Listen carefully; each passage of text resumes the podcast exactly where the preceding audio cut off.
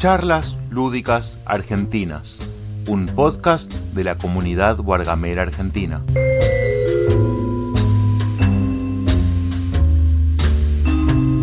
Hola, hola, Pablo. Hola Pablo. ¿Cómo estás, Fer? Bien, bien, acá estamos. Estoy, Todo listo. estoy debutando con esto de administrar una charla. No tengo ni idea ni de cómo se cambia el nombre. Vamos a cambiar el nombre. Ahí Dale. está co- Yo tampoco creas que haya hecho mucho cuando me tocó. Simplemente invitar a la gente y listo. Los juegos de mesa cooperativos. Los juegos de mesa. ¿Cómo le pongo? Los juegos de mesa cooperativos. Juegos de mesa cooperativos. Sí. eh, juegos modernos. Juegos de mesa cooperativos. Listo, ahí está. Bueno, si querés ya arrancamos. Dale. Eh, Dale. bueno, la idea de esta charla, yo hice un pequeño itinerario de lo que, de cómo ir llevando un poco. No soy moderador ni mucho menos, pero vamos a ver qué podemos hacer. Y quería empezar, digamos, por porque tratemos de definir eh, qué son o qué entendemos por juego cooperativo y qué entendemos que no es un juego cooperativo, ¿no? Con todos los matices que, que eso tiene, porque hay juegos que son un poco, Bien. no son un poco, son tanto, pero no son tanto. Bien, Eh, bien. Decía, bueno, empezar por diferenciar los juegos cooperativos o completamente cooperativos, que son aquellos en los que tiramos todos para el mismo lado, de los que son cooperativos, co- colaborativos o con traidor o con información, digamos, secreta. Sí, para Sí, diferenciarlo sí, de los sí. colaborativos, como hablaban el otro día, en los que cada uno tiene un objetivo propio, qué sé yo, el caso, el, el Nemesis o el, o el Dead of Winter, creo que también nombraban. Que tiene, digamos, tiene, tiene también sus matices es- eso, porque en el, en el Dead of Winter es un poco cooperativo porque puede ganar más de uno, también es, es muy raro ese, ese juego, su mecánica de traidor. Eh, Sí, sí, sí, sí, tal cual. Tal cual. Estaba pensando el otro día cuando hablaban de esto, eh, del Root. El Root es un juego competitivo, pero tiene un personaje que es el. Bueno, no, ya nos estamos metiendo a hablar de juegos, pero bueno, es- Sí. es inevitable. No, no, está bien, está bien, el, el- Eh, el aventurero. es el, este, el vagabundo que, que Sí. puede aliarse a una facción y trabajar de manera cooperativa con esa facción para ganar. Este, Claro. Bueno, pasa que eh, es tan profundo el root que tiene todas las alternativas habidas y por haber, entre, entre ellos. Sí, eh, tiene esa- todo. Pero me acordaba sí. justamente hablando de esto de, de las variantes de, de cooperatividad que dentro de un juego competitivo puedes, puedes encontrar también. Sí, yo, yo pensaba más todavía, más el absurdo cuando empezamos a hablar de temas colaborativos. El juego de Game of Mm. Thrones, que es el juego más, más más puñalada que existe, tiene un elemento colaborativo. Pero eso no lo hace cooperativo, digamos. O sea, un juego cooperativo, Claro. por lo menos la, la definición que entendemos es aquella en la que los jugadores ganan o pierden como equipo, digamos. O sea, donde no va a haber Sí. uno que le festeje a los demás, digamos, cuando termine, ¿no? Sí, sí, sí, sí, sí. Tal vez la, la forma más, este, más sencilla de, estoy pensando, de eh, identificar a un juego cooperativo es por su oposición a lo competitivo. O sea, por la oposición al, al Sí, sí. contrario. En un juego donde Claro. vos con tu compañero no estás compitiendo. Eh, Exacto. alguien podría decir, bueno, que mm, sí, sí, sí. Sí, que le, le vuela la cabeza a mucha gente cuando los descubren por primera vez, ¿no? O sea, en los juegos Exacto. clásicos no existía el concepto y, cuando se lo presentás a alguien como una novedad, lo hablábamos el otro día en la charla de los clubes, cuando vos le decís a alguien, bueno, ahora van a jugar todos juntos para el mismo lado, es como, como Claro. algo totalmente novedoso, ¿no? Sí, sí, sí, sí, total, Eh. totalmente. Eh, yo miré acá, eh, me me metí en la BGG para hacer un poquito, yo esperaba que esta tarea la haga Ezequiel Genender, que la tiene re clara con la Board Game Geek. Pero un Ah, poquito bueno, revisando, a ver, Sí, no sé si irá a llegar. Bueno, entonces sigamos un poquito. Yo quería eh, hablar por ahí, Mm. ahí, eh, no sé si está sumando alguien, de la historia, digamos, de cómo se descubre. Esto que estábamos diciendo, ¿no? Que en el, en el juego clásico no, no existía el concepto, digamos. Si no estabas compitiendo con otro, no era, no era un juego de mesa. Por ahí lo más parecido a algo cooperativo fueron los juegos de rol. Claro, claro. Sí, sí, sí, sí, sí, sí. Este, me parece que Ahí. yo siempre pienso, yo, yo no, no, no, no vengo del palo del rol, pero por lo que sé, inauguraron un montón de, no, no voy a decir mecánicas, pero sí ideas que luego Sí. los juegos de mesa reflejaron. Eh. Muchísimas, muchísimas. Y entre ellos me parece que el asunto del, del equipo Sí. Este, es muy Sí. del rol y ah, después lo vas a ver en los, en los años sucesivos en los juegos de mesa. Eh, Tal cual. A ver si está Ezequiel, que estaba entrando. ¿Qué tal? Eh, ¿Todo bien? sí. ¿Cómo andan? Buenas, ese. Hola. ¿Cómo estás? No sé si estabas. Buenas tardes. No sé si estabas escuchando o estabas. Sí, sí, sí, estaba escuchando. Y cuando pude me sumé. Está bien. Ah, Yo bueno. justo, mm, yo justo le, le comentaba a, a Pablo que, mm, que podría hacer algún repaso de, de la historia de los, de los juegos cooperativos. Eh, te esperaba a vos, que sos el experto en, en Board Game Geek. Eh, por ahí que tenés un poco más de historia. Yo el primero que encontré registrado, sacando el de Sherlock Holmes, porque hay mucha gente que discute si es un juego o no, pero bueno, está. El primero que veo es el del Señor de los Anillos de Inicia, ¿no? A ver. Ah, mira. Sí, acá PGG me está fallando la búsqueda. Es posible. Muchas veces se le, se le acredita al señor del Sancho de Sí. Inicia. Quizás, a ver, no ser el primero, digamos, porque es difícil decir, uh, este fue el primero. Sí. Pero sí Ujú. sentar las bases de lo que vendrían a ser por mucho tiempo cómo se verían los juegos cooperativos. Esta idea del equipo que está enfrentando una amenaza y que en conjunto tienen que luchar contra esa amenaza. ¿Sí? Eso es algo que se mantuvo por mucho tiempo. Desde, no sé, creo que este juego salió en el 2000 eh, hasta la llegada Sí. del Pandemic en el 2008 y la explosión del género cooperativo. Sí, sí, sí, sí, sí, sí, tal cual. Sí, tal cual. El, Eh, el vos decís de- que- eh, no sé si vos lo jugaste, ese, el, el Señor Anillo de Inicia. Eh, yo creo tenía entendido que tenía una especie de, de track de corrupción que te podía dar vuelta a un personaje. No ¿O lo estoy jugué, equivocado y es otro? eh, no lo jugué, así que no sé. Está bien. Eh, bueno, se me había Mira, cortado Yo le tengo ganas de- que- contar que Debir lo sacó, sacó una nueva versión este año. Que bueno, obviamente Sí. Debir Iberia. Esperemos, ya molestaremos a Jota preguntándole si llegará alguna copia a la Argentina, pero le tengo unas ganas bárbaras. Porque Sí, no me sé gusta si, el señor. si- es- Sí, sí. Sí, sí. sí, decime. No, que no sé si sabían, estaba leyendo en la descripción que salió una edición limitada en el año 2001 que venía con un anillo de oro y plata de 22 eh, quilates. una edición limitada que se vendieron 500 copias, 250 en alemán, firmada por Rainer Nicia y con una ilustración de John Howe. O sea, no sé, una cosa que debe valer una fortuna ahora. Ya solo el anillo Sí. solo vale una fortuna, ¿no? Claro. una- una- un detalle. Así Sí, de una. Ah, no sabía, mira. Ese no creo que traiga Este, No, no, ese no creo, no. No, de hecho es probable que, que alguna cosa la hayan ayornado al 2021. No, tal vez no sea exactamente el mismo juego. Me arriesgo a pensar que, que en general hacen eso las, las editoriales, un poquito ajustar alguna regla o algo. Así que bueno. Sí, o balance, alguna cosa así. Pero sí, yo también le tengo muchas ganas de este juego. Bueno, a ver, Sí. Bueno, yo quiero decir acá sí. dos cosas, digamos, eh, para lo que es revisionismo histórico.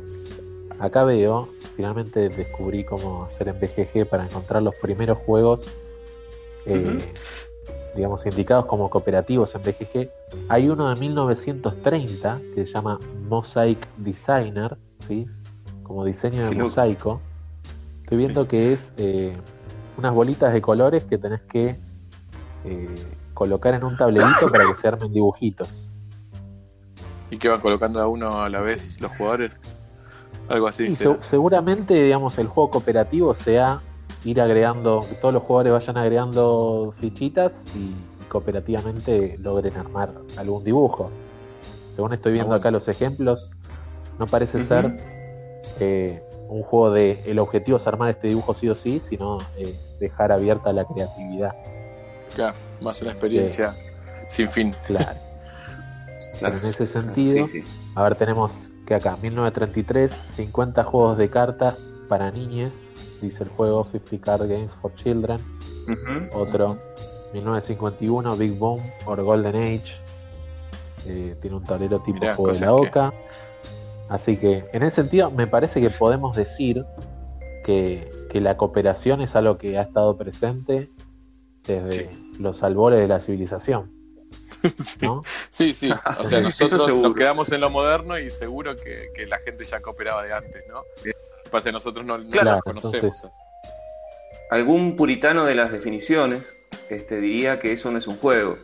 Pensando Claro. en que, por ejemplo, juegos como, y acá me meto en algo álgido, eh, los Rory Story Cubes o, o Días de Radio, que pueden plantearse como juegos cooperativos, son juegos porque en definitiva hay un objetivo que tenga que ver con, con ganar, eh, ganar en el sentido del triunfo de, de- de algo. Y bueno, este, nada, lo tiro. lo tiro porque es un, Sí, un sí, tema sí. que, es- que suele mucho. Es que está. Por, Eh. eso me, por eso me gustaba la idea de definir a qué vamos a referirnos con los juegos cooperativos dentro de esta definición de juego como que tiene un objetivo que es ganar a un, un objetivo claro, ¿no? Dentro de las reglas. Así Claro. podemos restringir nuestra, nuestra charla. Seguro que podemos seguir y ampliarlo y por eso no entra rol o por eso no entran otras cosas. Claro, bien, bien, bien, bien. Ok. Ok. Bien, Eh, ¿cómo seguimos? Bueno, después, bueno, yo quería diferenciar, digamos, los diferentes matices de estos juegos cooperativos, ¿no? Estamos en los juegos, tenemos los juegos cooperativos, los juegos semi-cooperativos, entre comillas, cooperativos con traidor o cooperativos con roles ocultos, eh, que, bueno, para mí, digamos, no entran dentro de la definición de un cooperativo cooperativo, pero, pero para mucha gente sí, me imagino que por ahí para ustedes sí. Por ejemplo, estoy diciendo el caso del Dead of Winter o caso de juegos, qué sé yo, el Battlestar Galactica, para ir para uno más clásico, ¿no? No sé ustedes qué No, opinan, no. son cooperativos. Eh, no, para mí si hay un traidor, este, deja de ser cooperativo, porque es, eh, para mí, como yo, def- si yo tuviera que tirar una definición, me apurás, diría que un cooperativo es eh, todos contra el juego. Es un, el juego contra La, el la equipo. pura, la, la- la cooperación pura. Cooperación. Claro. Para Claro, mí sería por eso. Pero, por ejemplo, yo Sí. revisando, digamos, el salto después del del Señor de los Anillos, veo que sale el Sombra sobre Camelot, Shadows over Camelot, que también se considera un juego cooperativo de los fundacionales y tenía un posible traidor. El tema era que como era posible, podía no haber traidor y todos tiraban para el mismo lado. Ujú. Y entonces tenemos ahí como una línea, una delgada línea de cuándo deja de ser cooperativo el juego, porque el juego era el mismo. Claro, sí, está bueno. Sí, sí, sí, sí. ¿No? Qué sé yo, el, el Dead of Winter, yo por ejemplo, yo no soy, creo que cuando hice el censo con Lao, le dije una de mis, mis mecánicas, mm, mi antimecánica, digamos, una de ellas es el traidor. A mí no me gusta, el cooperativo es cooperativo, a mí no me gusta jugar los juegos cooperativos que no son cooperativos o que pueden no ser cooperativos. En general busco la variante full cop. Me pasó con el Nemesis, me pasa con el Dead of Winter, me pasa con... eh, o sea, el Shadows over Camelot me encantó el juego, pero lo vendí porque no me copaba eso. Pero hay gente a la que le encanta, ¿no? Eh, Sí, a mí- a mí sí me por gusta. eso. Sí, sí. el- No es mi mecánica favorita tampoco, pero Claro. tampoco, pero sí, es algo que me gusta. Me gusta esa variante. A mí. No, yo, yo eh, entiendo, sí. entiendo el punto de que tienen en común, ¿no? El hecho de que generalmente, o por lo menos la mayoría de las personas, están tirando a favor de, de un objetivo en común.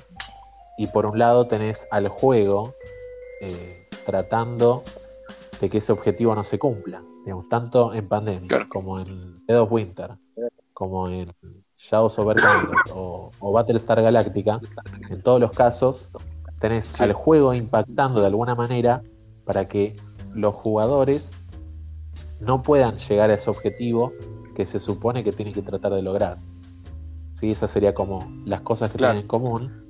Y en lo que difieren los juegos con traidor o en equipos es que, eh, bueno, tenés ese, ese subconjunto de Se personas que no quieren que se logre ese objetivo. Claro, sí, sí, entiendo. eh, Me, me gusta, me gusta ir por ahí porque es cierto. Hay siempre en todos esos ejemplos hay una, una IA o una mecánica de- del juego que ataca a los jugadores. La única diferencia es que puede haber o no o alguna persona que ayude al juego a, a- a frenar a los jugadores, Claro. al resto Sí, del eso equipo. se puede, se puede contraponer, por ejemplo, con, con un juego como La Resistencia, donde puedes decir, bueno, esto parece mucho más un juego por equipos, Porque más allá de si los equipos se conocen o no se conocen, técnicamente no hay acciones que está ejerciendo el juego contra eh, el bando que, se identifica como el bueno o como el honesto.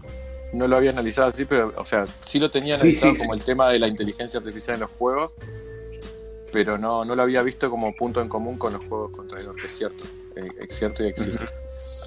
Eh, en el 2005 también salió junto con el Sombra sobre Londres, sacaron el Arkham Horror, que de ahí llegó hasta la tercera edición ahora que dando vueltas, que sí es un full cop narrativo, que, que parece por ahí la, ya más apuntado a lo que queremos nosotros como cooperativo cooperativo, ¿no?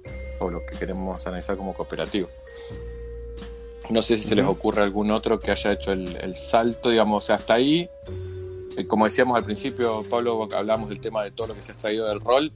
En ese juego se ven otras cosas de rol, además del tema de jugar todos del mismo lado, el tema de los personajes, la evolución, eh, subida de nivel, la historia. Eh, tiene muchísimo, creo, inspirado en rol. A mí es un juego particularmente que no me gusta porque se hace muy largo y muy repetitivo, pero siempre me gustó mucho la parte de la exploración y la parte de la evolución de los personajes, sí. Después el juego mecánicamente por ahí se quedó. No, no probé la tercera edición, dicen que es muy buena. Y, y después en el 2008 está este salto cualitativo, que bueno, todos saben que a mí me gusta, pero independiente de eso, a partir del 2008 muchísimos juegos, digamos, sale el, juego Pandemic, que lo copian, digamos, desde la, desde la mecánica. Eh, hay muchísimas variantes de Pandemic, se dice siempre que son el estilo de juego cooperativo más conocido. Sí, sí, sí, sí. Eh, que no son los únicos, porque yo tuve esta charla cuando hace poco alguien le, decía que el Horrify es una variante del Pandemic. Además de que Fran dice que es el Pandemic bien hecho y lo voy a discutir a muerte, pero ya lo discutiré con él. Pero es cierto que copia, digamos, o sea, casi todos los juegos son Pandemic y, y el otro día se lo comentaba a alguien y me decía, pero ¿y qué juego no es Pandemic? Y bueno, empecé a pensar y le digo, bueno, tenés Hanabi, The Crew, un montón de otros juegos que no son como el Pandemic, que no funcionan de la misma manera. Por ahí ese ahí nos puede ilustrar sobre otros. Locura, por ejemplo, el Gran Libro de la Locura es un juego cooperativo eh, que no, para mí no tiene nada que ver con el Pandemic. Eh, Montañas de la Locura, este, justamente los dos los ha sacado el juego acá, pero son dos cooperativos y yo no le, o sea, tendría que forzar mucho la comparativa para decir que se parecen en algo al Pandemic. Eh, por supuesto, siempre vamos a encontrar, como decimos, de tipo contra el juego, mecánicas en el juego que tengan que ver con apretar, con el apriete, que tenga que ver con que salen cartas que te van tirando para atrás, salen cartas que... Bueno, pero eso... pero, eso me parece que un poquito de Pandemic tiene, pero yo pensaba en juegos más extremos todavía, como el Hanabio, mm. como The Cruz, por ahí ese quien nos puede ilustrar un poco más de otras por ejemplo, esos juegos no tienen inteligencia artificial. Dependen exclusivamente de los jugadores. Usan otra mecánica, la información incompleta, pero bueno, ahí eh, tenemos otras, otras vertientes. Y sí entiendo lo que decís vos, Pablo, que no se parecen a Pandemic, salvo que los fuerces mucho. Claro. Pero bueno, habría que analizar, eh, por lo menos lo que yo trato de decir cuando digo que son variantes del Pandemic, ahí están los que son variantes del Pandemic que vos lo ves que es igual, la isla prohibida, el desierto prohibido eh, Horrify, con juegos que lo que copian del Pandemic es juegan los jugadores, juega el juego, juegan los jugadores, juega el juego, con una especie de timer que va eh, como minando las posibilidades hasta que te, te, gana. Que en ese sentido, por ahí son. Sí, ese. Lo que identifico es que sí se volvió canónico en cierto sentido en los juegos de mesa cooperativos tener una estructura del estilo. Eh, juegan los jugadores con sus puntos de acción, ¿sí? tener una, limitación de la cantidad de cosas que pueden hacer dada por los puntos de acción, así como si en el pandemia, no sé, tenés cuatro acciones, o en la isla prohibida que tenés tres acciones por turno y haces una variedad, una variedad de posibilidades.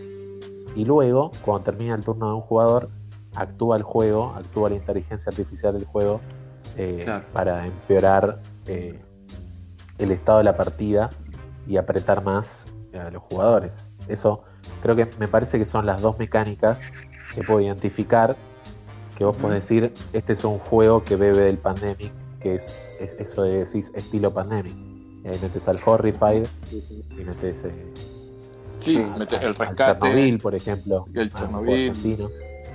Claro, tal vez eh, este, otra cosa que identificaría, yo el Horrify no lo conozco, así que no, pero sí puedo hablar del Pandemic, la isla prohibida, es que en general el apriete este que, yo decía o, la acción del, juego eh, no suele estar demasiado influenciada por la decisión de los jugadores, porque hay un vaso de cartas ahí que ya está barajado y que las cartas van saliendo. Y vos podés este, irte a un, de un país a otro como en el como en el Pandemic, y el juego va a jugar igual. Este, y me parece que sí hay juegos cooperativos donde las decisiones son mucho más este, importantes a la hora de decidir este, cómo actúa el juego. Yo creo que ahí haría, haría dos, dos distinciones, ¿no? por poner el caso particular del Pandemic, pero creo que es algo que se va a repetir en muchos casos, digamos. Eh, la conexión entre las cosas que vos haces y el mal que te hace el juego no es directa en el sentido de que vos tenés tu mazo de juego y el y el la inteligencia artificial del juego tiene su propio mazo, el mazo de infecciones. ¿sí? Entonces ahí sí hay una distinción de nosotros hacemos esto por un lado y el mazo, y el juego hace esto por el otro. Pero sí hay una conexión muy fuerte respecto a las cosas que haces y cómo van a, impactar los turnos del juego sobre el estado de la partida, ¿no? Porque si vos no vas a Essen a disfrutar de, del Spiel y a curar un par de cubitos ahí, para cuando el mazo vuelva a salir esa carta de Essen, va a infectar más gente y va a haber un, outbreak o como se llama. un brote. Un brote. Y, un brote. Y eso va a impactar muchísimo más el estado de la partida. Entonces, no es una conexión quizás eh, tan inmersiva, pero sí eh, están dialogando constantemente las decisiones de los jugadores con cómo el más cómo el juego está afectando la partida.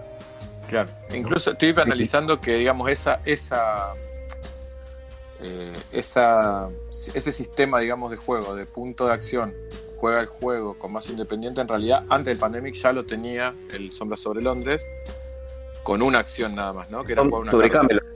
Sobre Camelot. El sobre, sobre Camelot, ese quise decir. Perdón, el Shadow sobre Camelot, después se lo quiero traducir y no existe porque como nunca lo vi en castellano, el Shadow sobre Camelot, eh, que los jugadores en su turno jugaban una carta y después sacaban una carta del mazo de, de Morgana, o no me acuerdo qué era. Y pero ahí estaba muy bueno porque la acción mala del juego la tenía que decidir el jugador también. Era muy loco. No sé si ustedes lo jugaron al juego. No, eh, no. ¿Vos lo jugaste ese? No. lo que tenía bueno es que el jugador tenía que jugar una carta en uno de los diferentes lugares. Podías moverte a un lugar y jugar una carta. Y después tenías que decidir si el juego agregaba una catapulta de asedio al castillo o pasaba otra cosa o robaba una carta de evento. Las cartas de evento siempre eran muy malas y no las quería robar, pero digamos que le daba cierto manejo al jugador de decidir qué era lo malo que iba a pasar. Eso estaba muy bueno. Em, pero tenía la misma estructura, digamos. Un juego, Especialmente en un juego con un traidor que, puede tomar esa decisión. Pero eh, muy disimulada, porque tenía que sí o sí elegir algo. Sí, estaba buenísimo. Lo que me pareció, lo que no me gustó del juego a mí, eh, pues ya te digo, el, tema del traidor eh, estaba un poco desbalanceado. Si hacía más o menos bien las cosas, había un momento en el que podía revelarse y, voltear toda la partida, boicotearla definitivamente la partida. Y era muy difícil pararlo, salvo que hubieras armado todo muy bien, ¿no? Aunque te dieras cuenta quién era, ya no lo podías parar. Y no me, no me copaba eso. Se escondía un ratito y después como que se volvía muy violento. pero, pero el juego estaba bueno, usaba una mecánica muy clásica de juegos de póker, tenías que ir armando juegos de póker diferentes en diferentes lugares. Eh, pero me refiero, volviendo al tema, digamos, eh, la estructura ya estaba. Una, cosita. Ah, perdón, estabas hablando del sombras. Que, claro, eh, claro, que la estructura ya existía, la estructura de juegan los jugadores y juega el juego. Esa estructura es la que después hace canon el Pandemic y se copia en, muchísimos juegos, digamos, independientemente de esto que dice Pablo, que sí es cierto que en algunos juegos se, se derivó en una mecánica más, más integrada a las acciones de los jugadores o más relacionada. Pero esa estructura. Según lo que decía Pablo, yo lo segundo que quería comentar es que eh, juegos que no son como el Pandemic, que, tienen esa digamos, ese diálogo más sutil entre los jugadores y la inteligencia artificial, están los otros juegos que también mencionó Pablo que me parece que buscan una conexión mucho más inmersiva y mucho más temática entre las decisiones que están tomando los jugadores y la forma en que eso está afectando al juego, cómo el juego le responde a esas cuestiones. ¿No? Como decir, eh, voy, a esta, voy a este lugar y trato de ver qué hay ahí, ¿no? A una acción de descubrimiento y el juego responde con una carta de evento, con una carta de situación que dice, bueno, estás ahí y encontrás tal cosa y tenés que reaccionar a, cómo eso sucede, ¿no? Eh, por ahí a eso es a lo que se refería Pablo. Sí, sí, sí, sí, sí.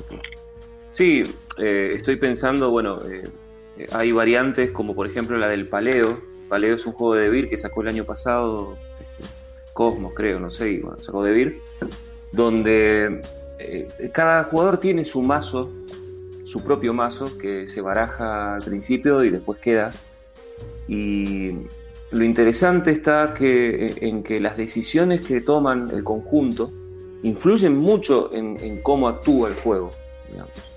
Eh, no es como el Pandemic en ese sentido, de que justamente lo que digo, hay un mazo ahí de adversidad que está puesto ahí y que, bueno, lo que hace es en cada este, turno negativo, digamos, volver a barajarse y eso que decimos, pero en ese caso influyen muchísimo más las decisiones en ese juego eh, a la hora de definir qué es lo que hace el juego.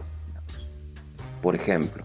Eh, eh, como que hay, no sé, no sé si llamarlo una inteligencia artificial más refinada, no creo que sea eso. claro. como está mucho yo no lo jugué, no lo jugué el paleo, pero por lo que vos mm. contás, digamos, lo que yo entiendo es que es por ahí más una evolución de la mecánica para integrarla, digamos, creo que sí. al no, no, algo, no algo que va por una vertiente distinta, como pueden ser los otros juegos que se decía hablar después, sino, sino que va como una evolución, integrando. Se me ocurre, yo no lo jugué, pero se me ocurre, qué sé yo, que las cartas que salen tienen diferentes opciones de acuerdo a lo que hicieron los jugadores, las cartas que sacaste. Eh, digamos que vos tenés, este, vos tenés tres cartas eh, boca abajo, cuyo dorso no es neutral, sino que tiene una imagen, por ejemplo, de un bosque, otro de una montaña y el otro de una choza. Entonces vos eh, levantar una de esas cartas significa eh, a dónde vas, ¿no es cierto? Y todos los jugadores tienen esa, información, esa información está.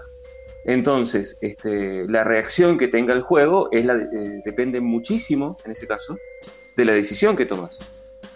y de la cooperación en el sentido de que, bueno, yo voy a ir a la choza porque voy a fabricar esta herramienta que a vos cuando vayas al bosque, en un turno siguiente, te va a servir la lanza. Entonces no vayas al bosque. Entonces ahí esas decisiones hacen que el juego después reaccione de una manera eh, lógica con las decisiones, este, mucho más directa, digamos, o sea, mucho más refinadas, diría yo, en el sentido de que es una respuesta mucho más lógica a las decisiones que tomaron el conjunto. Eh, sí. Eso no quiere decir que, sea más fácil el juego, es, un juego muy difícil, pero digamos que, las cartas que se van dando vueltas son las cartas que los jugadores deciden dar vuelta. Eh, no quiere decir que no haya azar tampoco, pero digamos hay como una profundidad, un toque de profundidad mayor. Sí, em, a mí se me ocurre que, por ejemplo, el Arkham o el Eldritch Horror tienen algo de eso cuando vos decidís a mm. dónde ir y de ese mazo vas a sacar cartas, ¿no? Claro, eh, claro, está bueno. no es lo, depende a dónde vas, eh, las cartas van a salir. En Arkham Horror, claramente vos ibas a la iglesia, pasaban cosas en la iglesia. Ibas al hospital, pasaban cosas en el hospital. Eh, o en el Dead of Winter, el tipo de ítem que vas a robar. como, como una integración, digamos, del lugar con el. Pero me parece que más que una evolución o más que refinado, me parece que tiene más que ver con el tema que estás tratando de llevar adelante. Porque yo, por ejemplo, no veo mal que un juego como el Pandemic a la enfermedad no le importe lo que haces vos. O no veo mal que en un juego como el Rescate al fuego no le importe dónde está el bombero. Claro, porque en definitiva son virus. Los virus no, no, le importa lo que va a hacer. O sea, claro. por eso, no creo que sea una mecánica. Yo, por ejemplo, no sé si el Pandemic andaría igual si, el, si la enfermedad se moviera de acuerdo a cómo yo me muevo, digamos. O sea, no. Claro, me parece que sí es una, una cosa diferente que hace al tema en algunos juegos, le da mucha eh, más inmersión eh, en ese aspecto. Eh, totalmente válido, pero qué sé yo, por ejemplo, yo el Atlantis. Acabas de plantear una, variante para el pandemia. donde De- Donde la llevas vos. la las personas, no, ojo, las personas están infectadas, pero son, no te- son asintomáticas. Así Claro, que de alguna por eso. manera el virus está viajando con vos y no te das Sí, lo cuenta. llevas vos. Ahí hay algo, ¿eh? Sí. Ahí hay un Legacy Sí. Season 3. Claro. Sí, después se me ocurría, por ejemplo, el juego del Atlantis Rising, que, es un juego donde se está inundando la isla. Y es irrelevante lo que tra- vos tratás de salvar la isla y lo que te muevas vos, digamos, no. Pero todos mantienen esa estructura, por lo menos todos esos juegos, los que, los que decimos que derivaron después de eso, son esos juegos en los que la estructura hay una IA que está marcada por un mazo de cartas o varios mazos de cartas, eh, que actúan los jugadores, actúa el juego tratando de minar o de poner palos en la rueda tratando de evitar que llegues al final exitosamente, ¿no? Ese sería el canon marcado. Eh, no Sí, sé se si- me ocurre el Last Bastion, que, que es más o menos Claro. lo mismo. este, sí, sí, sí. ¿Quieren, ¿Quieren escuchar el audio de sí, Mario? Ahí del juego Dale, dale. perdido. Lo reproduzco. Dale. Lo que menciona Pablo me hace acordar a la mecánica del Robinson Crusoe, donde vos te arriesgás a que una acción eh, sea segura y no tenga consecuencias, o te, te aguantás, digamos, la que se venga y la que salga en un determinado mazo de cartas porque pones menos recursos y, este, bueno, te arriesgas a, a un push your, push your luck, digamos. Sí, existe. está. Sí. Yo quería mencionar el Robinson Crusoe cuando, cuando vayamos al tema de diferentes mecánicas implementadas en juegos de rol, pero, pero sirve como un adelanto, sí. En un juego de rol, no un juego Sí, cooperativo, perdón. Sí puedo reconocer eh, como grandes subcategorías, digamos, juegos donde la temática, la inversión, la ambientación son mucho más relevantes que, que en otros casos. O sea, el panel, más allá de, de que, que tengas inmersión, si vos querés o si te gusta, eh, no hay tanta relación a nivel historia de lo que va sucediendo en una partida como si puede haber en el Arkham o si hay en el Robinson Sí. Crusoe o en el Seven Claro. Continent, el Gloomhaven. Claro, ¿no? que son más narrativos. Juegos ¿no? donde, claro, donde la narrativa eh, está dictando mucho más eh, el paso de la partida. Ujú. Sí, sí, sí, Así sí. que, Sí. o sea, si hablaban de, de subcategorías, se me ocurren, digamos, juegos tipo Pandemic donde, con puntos de acción, eh, sin tanta ambientación, tenés los juegos con, con ambientación narrativos, de descubrimiento, de exploración, y después tenés los de, de comunicación limitada. Claro. que- que- Incluso que dentro de los que son, son dos subcategorías distintas, creo, el narrativo y el de exploración. Porque, por ejemplo, con el Seven Continent pasa mucho que te dicen, bueno, no es narrativo, no, es más de exploración. Sí, están como en un. Están dentro de una categoría, pero incluso alguna gente lo diferencia el juego que es narrativo, narrativo, narrativo, del juego que es más de, de ir descubriendo, descubriendo, descubriendo, descubriendo. Eh, Sí. pero sí, va- eh, van en, esa, en esas vertientes, digamos. Tenés los juegos de información incompleta o juegos de información limitada.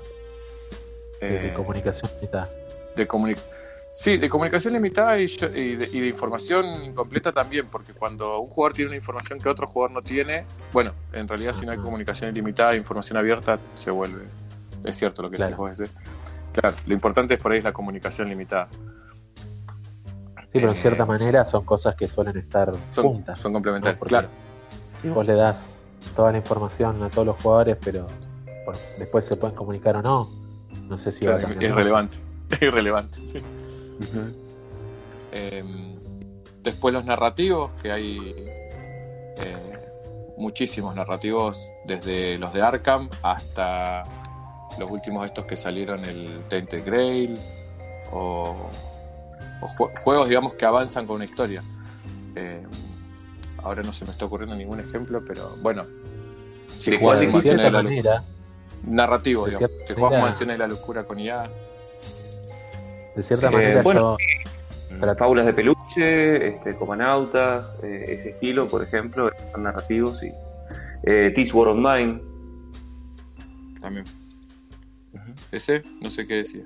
Sí, Se quedó de, cierta manera, eh, yo traté de poner esa como categorización arbitraria, decir, bueno, narrativos y no narrativos, porque también pasó que no, no he tenido la suerte de probar tantos juegos donde la narrativa sea la guía eh, de, de la cooperación del, del juego, del- de la partida, ¿no? No, no he tenido la suerte de probar Tainted Grail, ese estilo de juegos. Entonces, de cierta manera, si, si, si acomodamos la charla para hablar Hola. Se cortó, me parece. ¿eh? Se le cortó eso. Ahí, ahí, ahí lo esperamos. Sí. Eh, voy a estar que voy a jugar fueron los los Legacy de Pandemic claro. donde ahí Que tienen una narrativa, digamos, pero la mecánica juego cooperativo claro la mecánica de cooperativa sigue siendo la misma pero la narrativa está ahí subyacente acompañando toda la campaña Sí. Vamos a dejar, no, vamos a restringirnos a hablar de Pandemic porque por ahí spoileamos sin querer y Ah, bueno, creo que podemos decir sin temor a spoilear que tiene historia sí, ¿no? Como, sí, sí. ah no pero spoileaste que tiene una historia ¿Cómo vas a decir eso? que tiene No, no, eso, eso sí. Y, mejora mucho para la gente que justamente reclama que el Pandemic no le copa porque no tiene historia. Le suma un puntín por ese lado.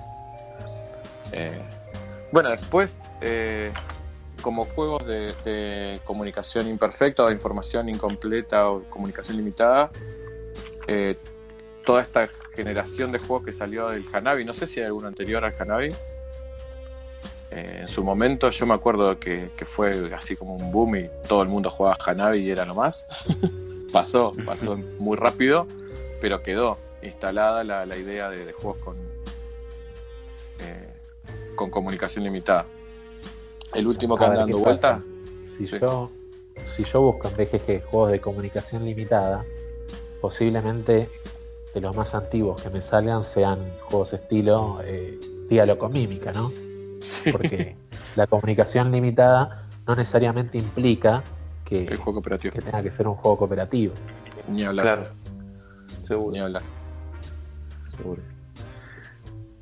Mm, Pucha, iba a decir algo y se me, se me fue.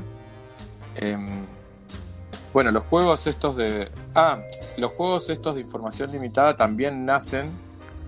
Tenés una vertiente que es esta del Hanabi, pero también nacen con la idea de, de prevenir el famoso efecto alpha player, ¿no? Claro. Eh, que- Efecto líder. el efecto líder. Que, que yo, digamos, yo soy de los acérrimos defensores de que el efecto líder es un problema de los jugadores y no de los juegos. Pero sí es cierto que existe la posibilidad de que se dé en determinado grupo. Algunos juegos lo promueven, digamos. No, yo creo que son más proclives, pero promoverlo, digamos, no lo promueve. El- el- la idea de que cooperes es que cooperes. Lo que pasa es que te puede pasar en un trabajo que si una persona se quiere hacer, se, se desmandona y los otros son por ahí menos. eh, pero no es que no es que el juego te va a decir uno que mande a todos los demás o uno que dirija. Eh, Me parece. Me parece que sí son más proclives o más propensos a que se dé esa situación. Sí, juegos con, con información abierta eh, que, que en otros juegos con información incompleta. No sé si hablaría de promoverlo. Qué sé yo, me, me parece que un ejemplo de un efecto líder pero bien hecho sería el XCOM, ¿no? Donde hay una persona que es el líder. Ah, no, no lo he jugado, no lo conozco. No sé si jugaron. En el XCOM es información incompleta, obviamente es con, es con relojes en tiempo real, no hay forma de controlar lo que hacen todos los jugadores y cada uno tiene que tomar decisiones, pero hay uno que su función es ser el Mm. comandante y tiene que dar directivas y decir vos haces tal cosa, necesitamos tal cosa, vos fijate que no pase tal cosa, o sea, y en tiempo real, resolviendo problemas que te tira la IA, eh, cumple esa función, digamos, pero está bien, porque esa es la parte que le toca, ordenar. Eh, Ajá. Ah, eh, está bueno. está, está bueno como, como una experiencia distinta. A mí me pareció que el juego, para mí, eh, a, a mis amigos que eran fanáticos del XCOM les fascinó ese juego. A mí me pareció que se jugaba demasiado dentro.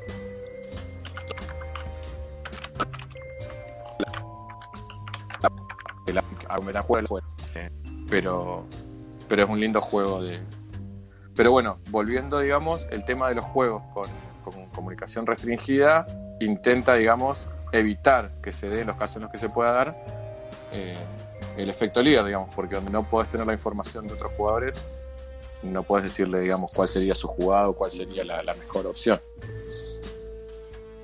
Claro, Eh, ¿no? Y además, como que incorporan de alguna manera eh, la búsqueda de formas de cooperación que no sean estrictamente atadas a un medio de comunicación o a charlarlo todo o a conocer toda la información de la mesa, sino de alguna manera a eh, tomar pasitos en la dirección correcta y ver si todas las personas involucradas pueden coordinar esos pasitos para avanzar el objetivo.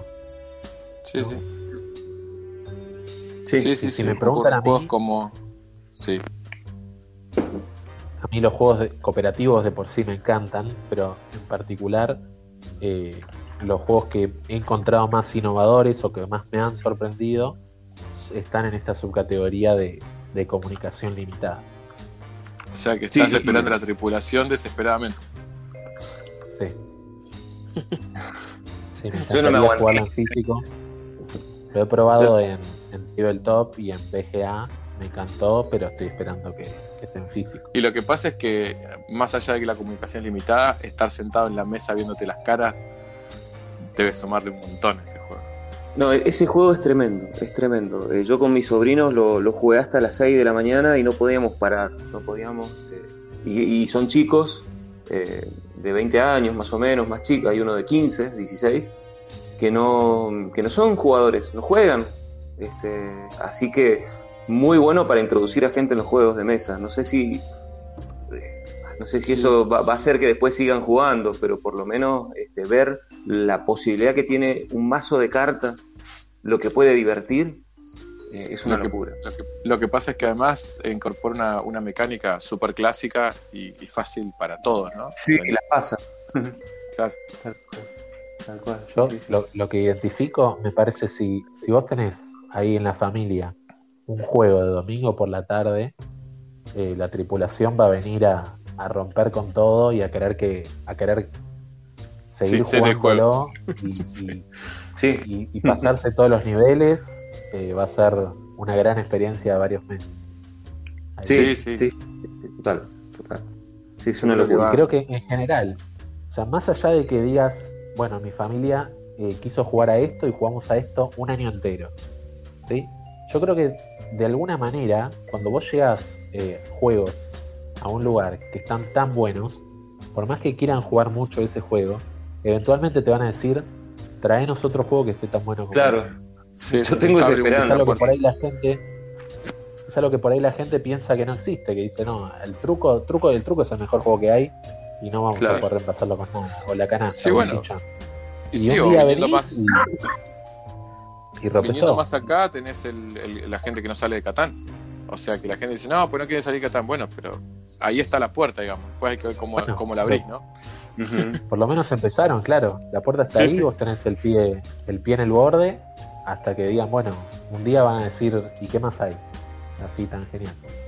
Hay un audio. Y por ahí en ese grupo Catán es lo mejor y, y no podrás llevarle un juego que venza al Catán, pero sí podrás llevarle varios juegos que Sí, le el abanico y, y que se sumen a, a la afición de alguna manera. Hay un audio, no sé si le quieres dar play ese. Le doy play.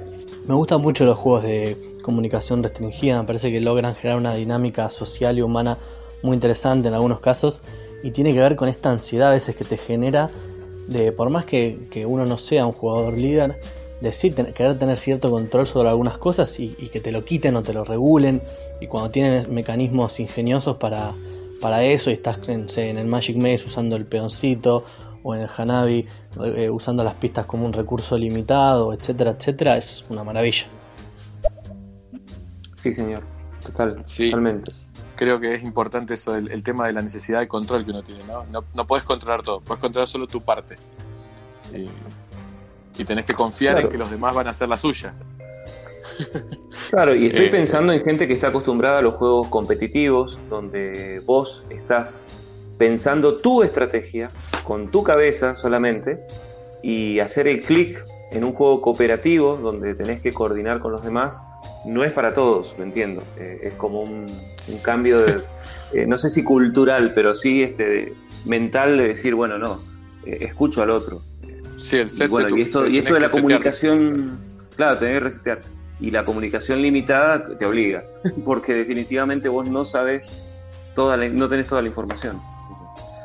Eh, Les cuento, no sé si. Sí, también encuentro, encuentro como una herramienta muy linda también para empatizar, para tratar de, o sea, nosotros tenemos eh, muy tipi- ah, tipificado esto de meternos en la mente del otro a ver qué acción va a hacer, cosa de contrarrestársela en un juego competitivo, ¿no? Sí, Decir, claro. ah, vos, vos vas a ir hasta, vos me vas a cagar ese casillero en el, en el juego así sí, de sí, el, de el- trabajadores, o vos el au- tenés no sé cómo se traduce el, outthinking, digamos.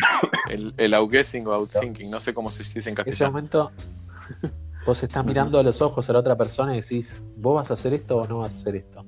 Y el hecho de, de que, de, de que el operativo tenga la capacidad de dar vuelta a ese pensamiento y aplicar las mismas ideas eh, para empatizar con la situación de la otra persona y decir, eh, vos entendés que, que vas, vos vas a hacer esto, vos tenés esta carta, eh, me parece muy bonito. Sí, en lugar de decir voy a contrarrestar las acciones, voy a sumarme a esa acción. No, voy a- espero que vos hagas esto para que esto salga mejor. Si, si vos, si vos haces lo que yo pienso, en la coordinación el resultado va a ser mucho más positivo. Ustedes saben que hace unos años yo participé de, una- de un curso, una, una capacitación en el trabajo, que hicieron una especie de, de- de jornada lúdica para aprender a trabajar en equipo. Y uno de los de los de las tareas que hicimos, de los, de los juegos que se hicieron, era eh, la mesa que armara más rápido, digamos, sus puzzles. Le daban un montón de piezas repartidas y la condición era que nadie podía ayudar a otro y la mesa que lo armara primero eh, ganaba. Obviamente, ¿qué pasaba? Vos terminabas tu puzzle, el de al frente no encontraba sus piezas y lo querías ayudar. y- ¿Qué pasó? El truco del juego estuvo en que en realidad después dijeron que las mesas que habían ayudado perdieron. No perdían por terminar después o terminar antes, sino que por, porque no cumplió la consigna. Porque es muy difícil, muy difícil, porque la idea era aprender a delegar tareas y esperar que el otro haga su parte. Eh, Sí. y, y ahí estaba, estaba, estuvo buena esa experiencia porque te marcaba cómo la necesidad de control de algunas personas impide por ahí trabajar mejor en equipo. Sí. O sea, si vos, si vos no, no sabes delegar porque le decís haz esto, pero si lo querés hacer vos, o sea, no, no va a funcionar. Eh, Y estuvo buena esa experiencia y me hacía mucho cuando lo hice, fue hace tres o cuatro años, yo ya había jugado muchos juegos cooperativos de este estilo, me, ha- me hizo mucho acordar a- al tema del juego con, informa- con comunicación restringida o, o con donde vos tenés que confiar en que el otro va a hacer su parte, digamos. no podés hacer su parte por él. Sí, sí, sí, sí, sí. Eh, Tal cual. eso, está, eso está muy bueno. Está buenísimo. Sí, sí. sí. Bueno, y después, eh, eh, qué sé yo, después yo quería hablar un poco de las diferentes mecánicas que se ven en los juegos de rol. Eh, en los juegos de rol. Ay, sigo con los juegos de rol porque lo tengo metido que, que inspiraron en los juegos cooperativos. Y mm, se me ocurre que si bien juegos como el Pandémico, juegos anteriores, era puntos de acción, eh, hay otras mecánicas que se, que se implementaron y algunas con mayor éxito que otras. Qué sé yo, se me ocurre, por ejemplo, el Robinson Crusoe, que, que usa la mecánica de colocación de trabajadores, que yo, yo personalmente creo que es la peor mecánica que puedes usar para un juego cooperativo. Porque Ah, ¿por qué? si algo. Porque si hay algo en lo que puedo decir que Pablo tenía razón, si hay un juego que es propenso al efecto líder, es un colocación de trabajadores, donde yo te puedo decir vos acá, yo acá, vos acá. O sea, es como que Ah. el juego está pensado Sí. para ser bloqueado. Y si tenemos que decidir en conjunto, es como que. O sea, me parece la Claro. mecánica de colocación de trabajadores la idea es bloquear. Y en un juego cooperativo es. eh, no sé, Ah, yo bien. nunca lo hubiera puesto, pero bueno, hay gente a la que le fascina, ¿no? Ujú.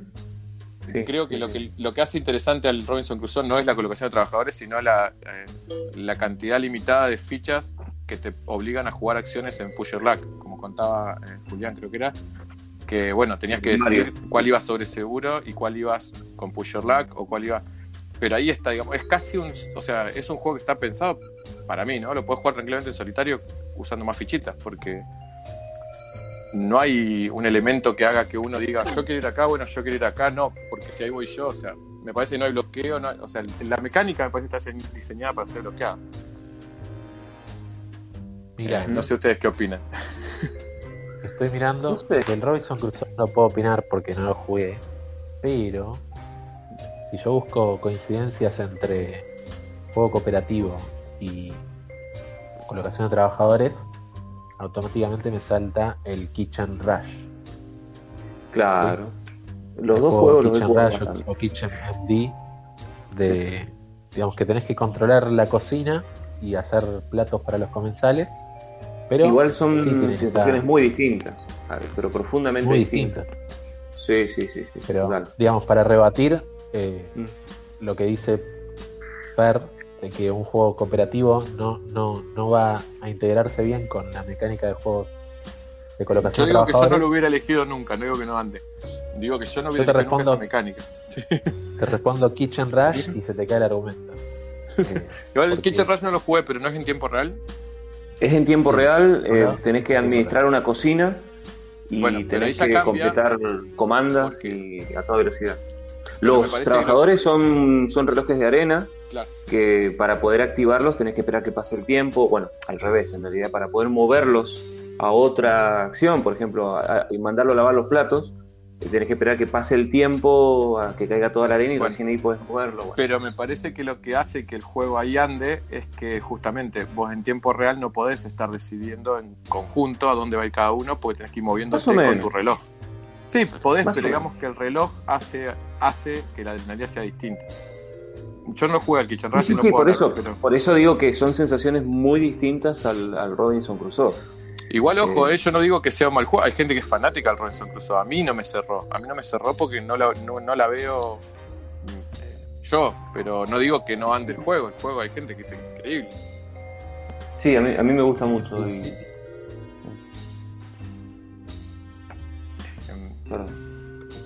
Bueno, a ver, no sé si. En principio, eh, yo creo que lo que sucede, por ejemplo, con juegos como Kitchen Rush, donde de repente eh, ponen esto del límite de tiempo, eh, en particular en el Kitchen Rush están pasando tantas cosas y, hay, y es tan poco el tiempo, que a menos que estés jugando con una persona excesivamente capaz, así nivel sobrehumano, no creo que una sola persona pueda controlar eh, todo lo que hace falta hacer en el juego. Y si existe no. una persona que más o menos eso lo puede hacer, le subí la dificultad al juego y, y en algún no momento eso, eso va a Claro, parar. es, No, es imposible. Entonces, es que por eso Digamos- te digo que me parece que lo que lo hace válido ahí es porque el tiempo te corre y vos tenés que controlar limitadamente lo que podés en tu tiempo. Sí, Entonces, además me sí parece que, que lo que tiene el Kitchen Rush, por ejemplo, es que tiene, a diferencia de otros juegos, una instancia de reflexión previa a ponernos a trabajar. Es como decir, llegamos a la, a la cocina a las 7 de la mañana, por decir un horario, y nos ponemos a hablar qué es lo que vamos a hacer en el día. Ese momento donde los relojes no están corriendo es una parte muy interesante del juego, porque es donde vos decidís, bueno, somos cuatro, vos qué vas a hacer, y yo me voy a dedicar a lavar los platos, y vos, y yo me voy a dedicar a recibir las comandas de los clientes, y vos, y yo voy a cocinar. Claro, Yo, organizarse. eh, organizar. Claro, toda esa parte, que bueno, que por supuesto puede haber un efecto líder, o- obviamente, eso no, no lo quita que, que, como vos dijiste recién, el grupo eh, puede ser así, donde haya uno que, que quiera ser líder, eh, tiene esa instancia y después tiene la otra instancia donde todos esos planes que vos hiciste se van a la mierda. Está buenísimo. Pero bueno, ahí Está está, lo divertido del juego. Claro, está buenísimo. Totalmente antijugador euro. Sí, sí. Acá vos- ahí vos tenés una colocación de trabajadores que se aleja mucho del concepto de por lo menos de lo euro ordenado. Claro. a ver, hay hay, muchos juegos que, que son euros, pero también son muy tácticos, en el sentido de que tenés que Claro. tomar decisiones respecto al estado de la partida en ese momento y de alguna manera reaccionar a lo que está pasando en ese momento en la partida. Quizás la diferencia, se le puede poner en este caso, es que hay un reloj corriendo y si te bloqueas y no haces nada, está garantizado que vas a perder. Sí, sí. ¿no? A diferencia de un euro que, Es una acción que perdida. le pedís a la gente, che, denme un ratito para pensar esta, esta movida y lo pensás. Claro.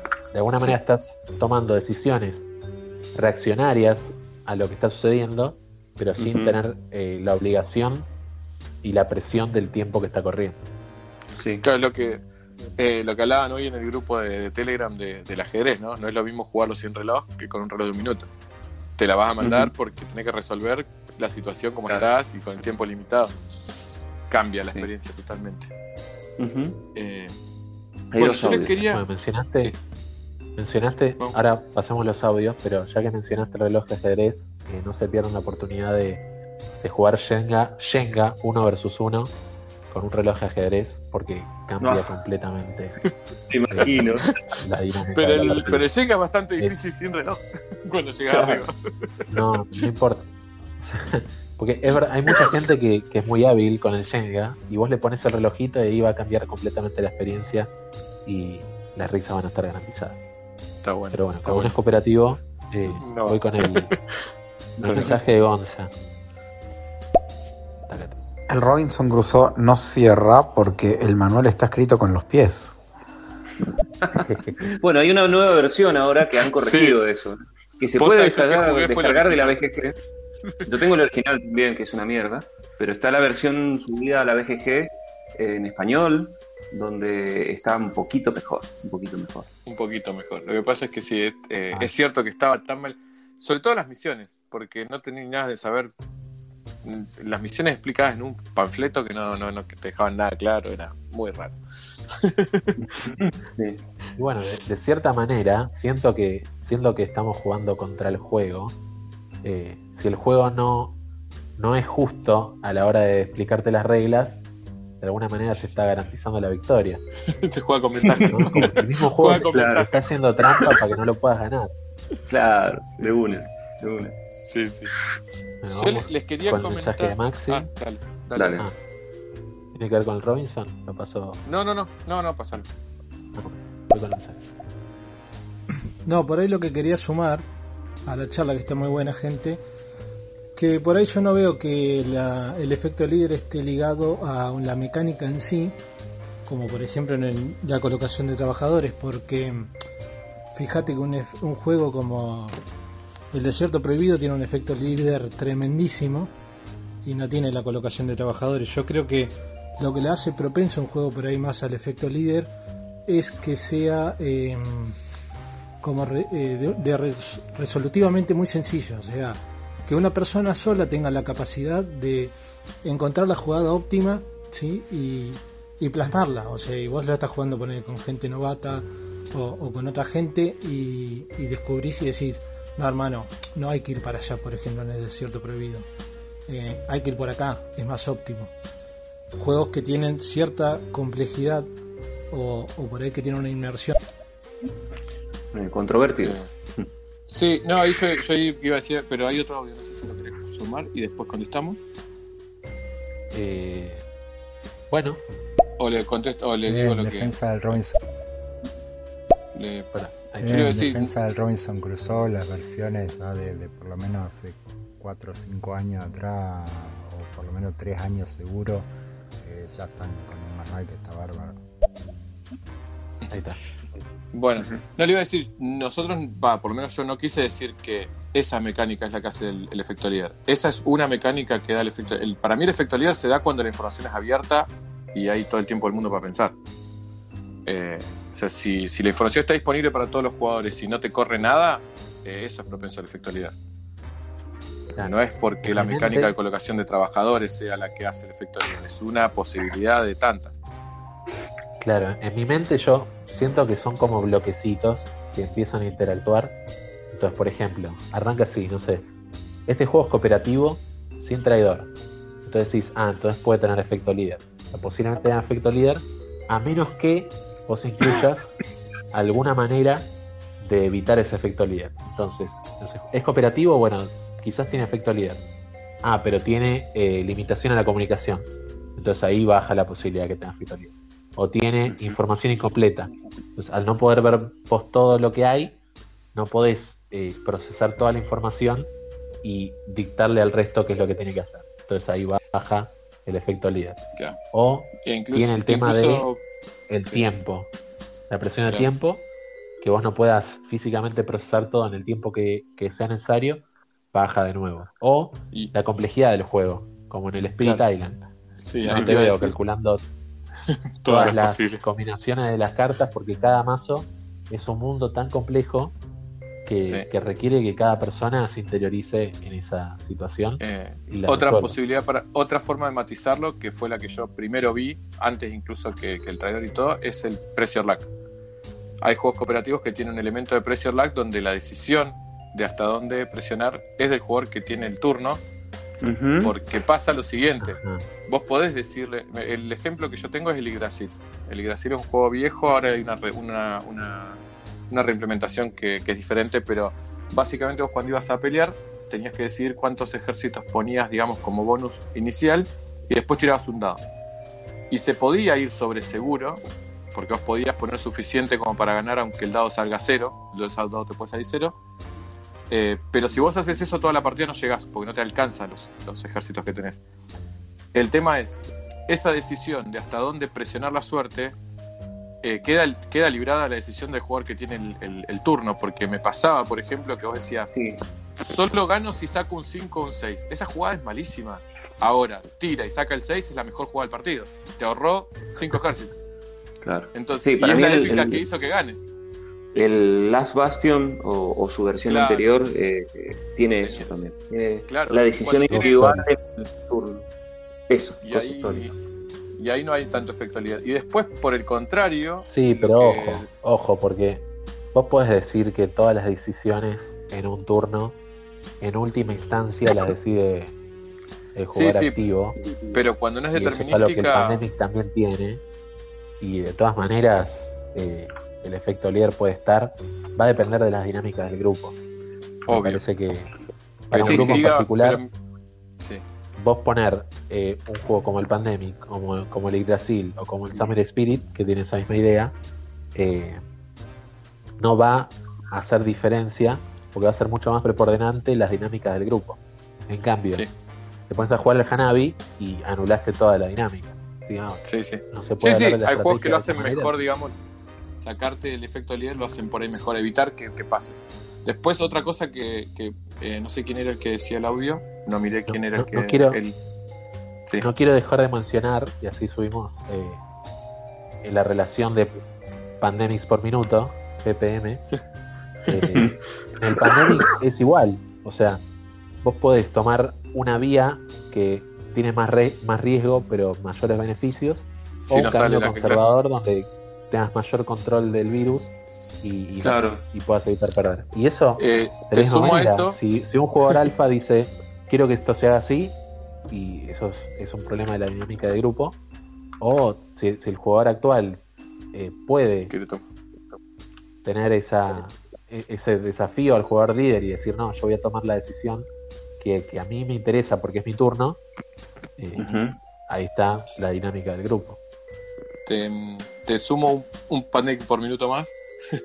y cuando hablaba del tema, no sé quién hablaba, eh, decía en el audio que tenía que ver con la complejidad. Eh, el mismo Pandemic Legacy te recomienda, a diferencia del Pandemic original, que todo el mundo los juega mal, eh, te recomienda que las cartas estén a la vista. El Pandemic Claro. original en realidad las cartas las tenés que tener en la mano y todo el mundo las juega con las cartas en la mesa, incluido yo, porque es más fácil, porque si no es una cuestión de memoria porque le podés contar a la gente que tenés en la mano, entonces no tiene mucho sentido que le estés escondiendo, pero es parte de evitar que uno pueda tener el dominio de toda la mesa.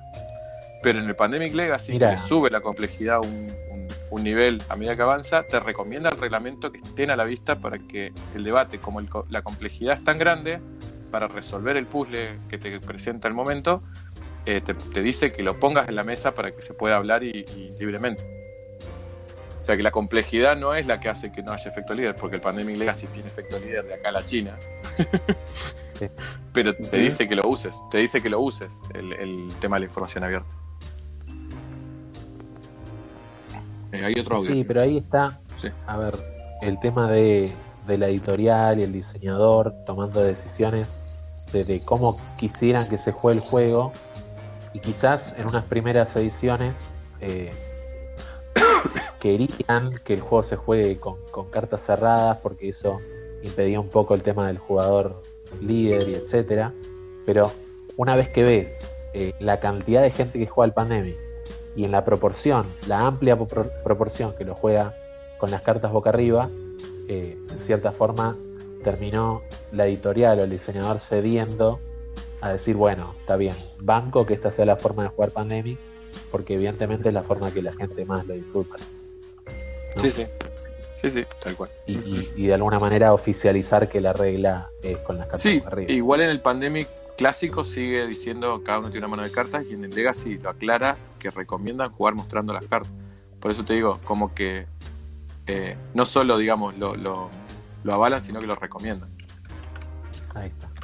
Bueno, pasamos el audio. Ahí le voy a dar Sí. play. Hola chicos, ¿me podéis meter en el live, por favor? Saludos desde Mallorca. Bueno, evidentemente no, no te vamos a ver en el live, no sabemos para qué. No, no sé. A ver, No sé. que, que comente, digamos, qué quiere traer a la charla y podemos analizarlo.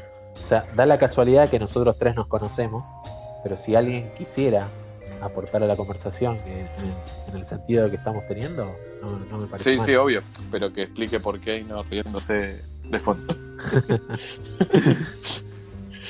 Hay otro audio, Bueno, va Maxi. Bueno, por ejemplo, un, un juego que me gusta como mitiga de alguna manera, entre comillas, el efecto líder es uno que mencionaron hoy, el This War on- of Mine, que, que ¿por qué lo mitiga? Porque te dice que tiene que haber un líder y ponerle que lo juegues de a dos o tres, si bien es un gran solitario, em, la persona que va a tomar todas las decisiones y que va a mirar las cartas en secreto, algunas cuando salís a explorar, va a ser aquella persona que es la líder y eso ronda a ronda se va pasando y entonces el líder va cambiando. Creo que a medida que un poco van vamos avanzando en, en época, eh, los juegos cooperativos inclusive los van haciendo un poco mejor, ¿no? Mitigando esto del efecto líder por acá, con pequeñas reglas. El Yokai es otro con información oculta, que es muy bueno también y se puede jugar por War- Wargame Arena. Eh, permítanme responder a eso, Sí. porque eh, sí, es cierto eh, que el juego promueve que haya alguien que tome la decisión final en el caso de, de- de que haya una cuestión de discusión en el grupo que no se termine de resolver, pero no es un líder en el sentido de que es el que toma las decisiones, el que tiene el, el libreto, por decirlo de alguna manera, el que va contando la historia, que tiene el libro. Ujú. No sé si eso es un líder, me parece que es uno que en caso de empate decide, por decirlo bruscamente, pero no, no sé si es lo mismo. Sí, sí. De- después yo quiero dejar a salvo lo que dije al principio, que lo sigo sosteniendo. El efecto líder no es un problema de los juegos, es Claro. un problema de la dinámica de grupo. O sea, no es que haya algo que arreglar, es algo que en función de que hay gente que pasa por esa experiencia, tratamos de generar reglas que lo eviten. Pero si, la- si el grupo no es, eh, no tiene un alpha player o saben, digamos, la dinámica del grupo funciona bien en los juegos cooperativos, no necesitas mitigarlo. Me parece a mí. Eh, y ojo, que lo digo como alguien que pasó por ser el alpha player de, de prácticamente gente que me haya dicho no quiero jugar con vos porque sos alpha player. Lo tuve que aprender, eh, lo tuve que desaprender Mucha horrible. terapia, digamos. Sí, sí, sí. No, eh, yo tengo un amigo que, que ahora juega Pandemic, jugó todos los Pandemic Legacy conmigo y todo, y él mismo me dijo, eh, a mí no me gustaba el Pandemic porque lo aprendí con vos, lo jugaba con vos, me pareció una porquería de juego, era el primer cooperativo que he jugado, y me di cuenta que era por eso. Lo jugué con otra gente, me gustó, y tuve que tratarlo porque yo era muy alfa player. Yo era muy alfa player. Eh, y tuve, o sea, que yo entiendo que el problema existe. Lo que digo es que no es un problema del juego. Hoy no soy alfa player y el juego funciona de maravilla. El juego es buenísimo. El problema era mío. En cierto sentido, yo creo que, que los creadores de los juegos piensan eh, qué tipo de dinámicas quieren proponerle, eh, proponer dentro de su juego. Posiblemente, cuando se ponen a hacer un juego de comunicación limitada, es porque quieren decir, che, que no haya jugador líder y además eh, queremos innovar de cierta manera para que el juego se, se- se- se- se distinga del resto porque tiene esa característica que lo hace único. Sí, sí, sí. Aparte es otra dinámica por el tema este de la falta de la, la imposibilidad de controlar todo, ¿no? Lo que hablábamos de controlar tu propia ansiedad de, de- de que no puedes controlar qué tiene el otro, qué puede hacer el otro. Ujú. Es otra parte del, Bueno. del juego cooperativo. Te sumo, te sumo un ppm porque yo, yo, esta es la carta trampa que activaste cuando dijiste eh, cómo, cómo el juego original del Pandemic eh, estaba escrito que debía jugarse con las cartas así boca abajo. Y yo creo que, que podemos decir como palabra autoritaria, de autoridad, perdón, eh, las reglas Autorizar. de la edición décimo de, de la, de la edición Ah. décimo aniversario, ahora dicen que igual que igual que que, que antes, que decía, bueno, si jugás un juego introductorio, poné las cartas boca arriba. Pero además dice, si en el grupo que vos estás jugando todas las personas son eh, experimentadas, es decir, todas las personas ya han jugado el grupo, ya han jugado el juego, ya lo conocen, y de cierta manera todas pueden actuar, actuar como líderes, porque todas van a participar de la conversación, entonces jugá también con las cartas boca arriba. Mira vos, En cambio, buenísimo. Me encanta. Tenés un tema. Total, porque pasa a blanquear, me parece, la forma en la que el juego está siendo jugado.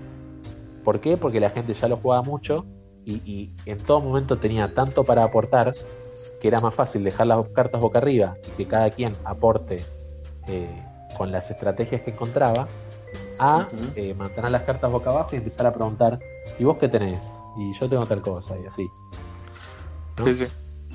Sí, sí, buenísimo. No lo sabía. pasar- Me salté yo el Pandemic aniversario porque realmente tengo todo y no es compatible, así que no iba a gastar esa fortuna en un juego que no es compatible con la expansión.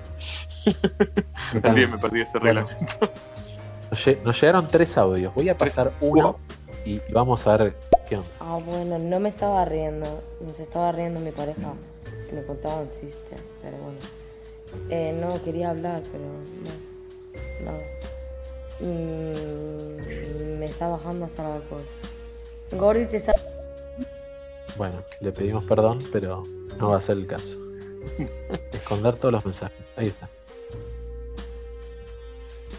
Bueno, continuamos. Bueno, ¿qué más? No, no, son tres mensajes de, de la Ah, misma persona. Ah, bien, bien. Así que, Ok. Bueno. Bueno, bueno. Eh, bueno, yo les quería comentar, no sé si queremos seguir sobre el mismo tema, quería hacer un- una acotación. Estuve mirando en la BGG y dato no menor es que los dos primeros juegos de la BGG del top ranking son cooperativos. Así que para esos que dicen que... eh. Bueno, pero no, ¿qué es más relevante ahí? ¿Que sean cooperativos o que sean legacy? Ah, No, yo creo que es porque son mecánicamente buenos juegos. No me parece que... total. no creo que tenga que ver ni con que sean cooperativos ni con que sean competitivos. Yo es un detalle, digamos, también me, me tomé el trabajo de contar en los 100, hay 22, o sea que es más o menos un quinto de los juegos de la- del top 100 son cooperativos, o sea que es, es una parte fuerte, digamos, una, una pata fuerte, digamos, de lo que, de lo que se juega. Sí. Eh, y me parece que, que no, es, no, es, no es menor por el tema de, de contar, digamos, que el clásico, la cabeza clásica, está pensada en competir y ya no me parece ya tanto el caso. Creo que, creo que tanto Fer como yo podemos coincidir en que los juegos cooperativos son eh, de nuestros favoritos. Me parece, Sí. o sea, yo lo No, puedo decir porque me conozco. Para mí Fer, también. Que lo puedo intuir por lo que comenta. Y, y vos, Pablo, que, Sí. ¿cómo dirías? ¿Cómo diría que? ¿Son de tus favoritos? Sí, son de mis favoritos, así, absolutamente. ping pong. Sí, ¿Ping pong competitivo o cooperativo? eh, cooperativo. En el cooperativo, Ahí está. Sí, sí, bueno, sí. perfecto. sí, Totalmente. Entonces, Eh, sí, o sea, yo personalmente lo disfruto tanto que, que no podría concebir eh, la afición eh, eliminando esos 22 juegos del top o eliminando, eh, en cierto sentido, la pequeña proporción de juegos cooperativos, pero que son tan, tan interesantes Sí. de jugar. Tal cual. Yo tengo eh, en mi colección, más o menos un décimo de mi colección son juegos cooperativos, me fijé. Y no son muchos y fui rotando muchos, pero, pero es... eh, siempre los tengo como una alternativa. O sea, yo si llevo un- una mochila a un lugar, tengo que llevar un cooperativo Ah, y que sí. probablemente es el que yo más quiera jugar. O sea, bueno, a mí me pasa. A mí me pasa que, que sigo viéndolo como una opción excelente para introducir a personas en, en juegos, porque este, no se sienten presionados a, a- a quedar en ridículo por perder, ¿viste? Hay gente que, que, que ten- que tiene ese nivel de sensibilidad donde, donde no quieren perder porque, bueno, qué sé yo. Este, cada Sí uno no, es como- no. eh, Entonces, como ¿O que vos de esa manera podés integrar a ciertas personas al, al mundo de los juegos desde otro lugar, que es, bueno, este, acá ganamos todo, perdemos todo. Así que Sí, creo que- laburemos juntos. creo que tienen Y eso dos- mismo dos también tienen los, los, los, los juegos de por equipos, también tienen un poco de eso. Claro. Yo creo Pero que bueno. son dos elementos. Dos elementos importantes. El primero es que podés decirle, te estamos ayudando. O sea, si tenés dudas, puedes preguntar la estrategia eh, o no, no sabes qué hacer, eh, es fácil, estamos todos al mismo lado. Y lo segundo es el tema de las reglas. Vos podés sacar un juego y sale andando porque podés ir enseñándole sobre la marcha. Porque en un juego competitivo muchos te pueden reclamar, esa regla no la sabía, o tengo que explicarte todo el juego antes de sentarnos para que estés en igualdad de condiciones. Y en el Claro. cooperativo vamos para el mismo lado. Sí, sí. sí, sí, sí, Entonces podés largar el juego con, con una base, vos podés te explicás las reglas, pero después podés ir corrigiendo y agregando a medida que va avanzando el juego porque no le estás sacando ventaja al otro. Eh, entonces es mucho más empático en ese sentido. Y ni hablar si alguien que no es muy ducho o no muy jugón, eh, ponerle en la mesa una cosa con tablero, con cartas, con fichitas, eh, que por ahí es abrumador. En un competitivo, en un cooperativo, no te preocupes, estamos del mismo lado y te- te- te- yo te llevo. Eh, difícil la- el corte para no ser alfa player, ¿no? Claro. Ahí, a mí me ha es- pasado que, que pongo un juego en la. O sea, digo, che, vamos a jugar tal cosa. Y hay pocas personas, pero sí existen, que dicen: no, no, yo no juego porque a mí me va mal o porque juego mal. Y en ese sentido, eh, Claro. creo que hay eh, ese, ese miedo a quedar en ridículo, a exponerse. Y, y un juego cooperativo puede servir para, para ir contrarrestar eso. Sí, Sí, Sí, sí, sí, sí, sí. sin duda. Eh, después escuché el otro día. Dicho eso. Sí, decime eso. por ejemplo, en familia, eh, observo que creo que no puse tantos juegos cooperativos a jugar, pero me parece porque justo mi familia no tiene ese problema y por ahí le gusta más competir.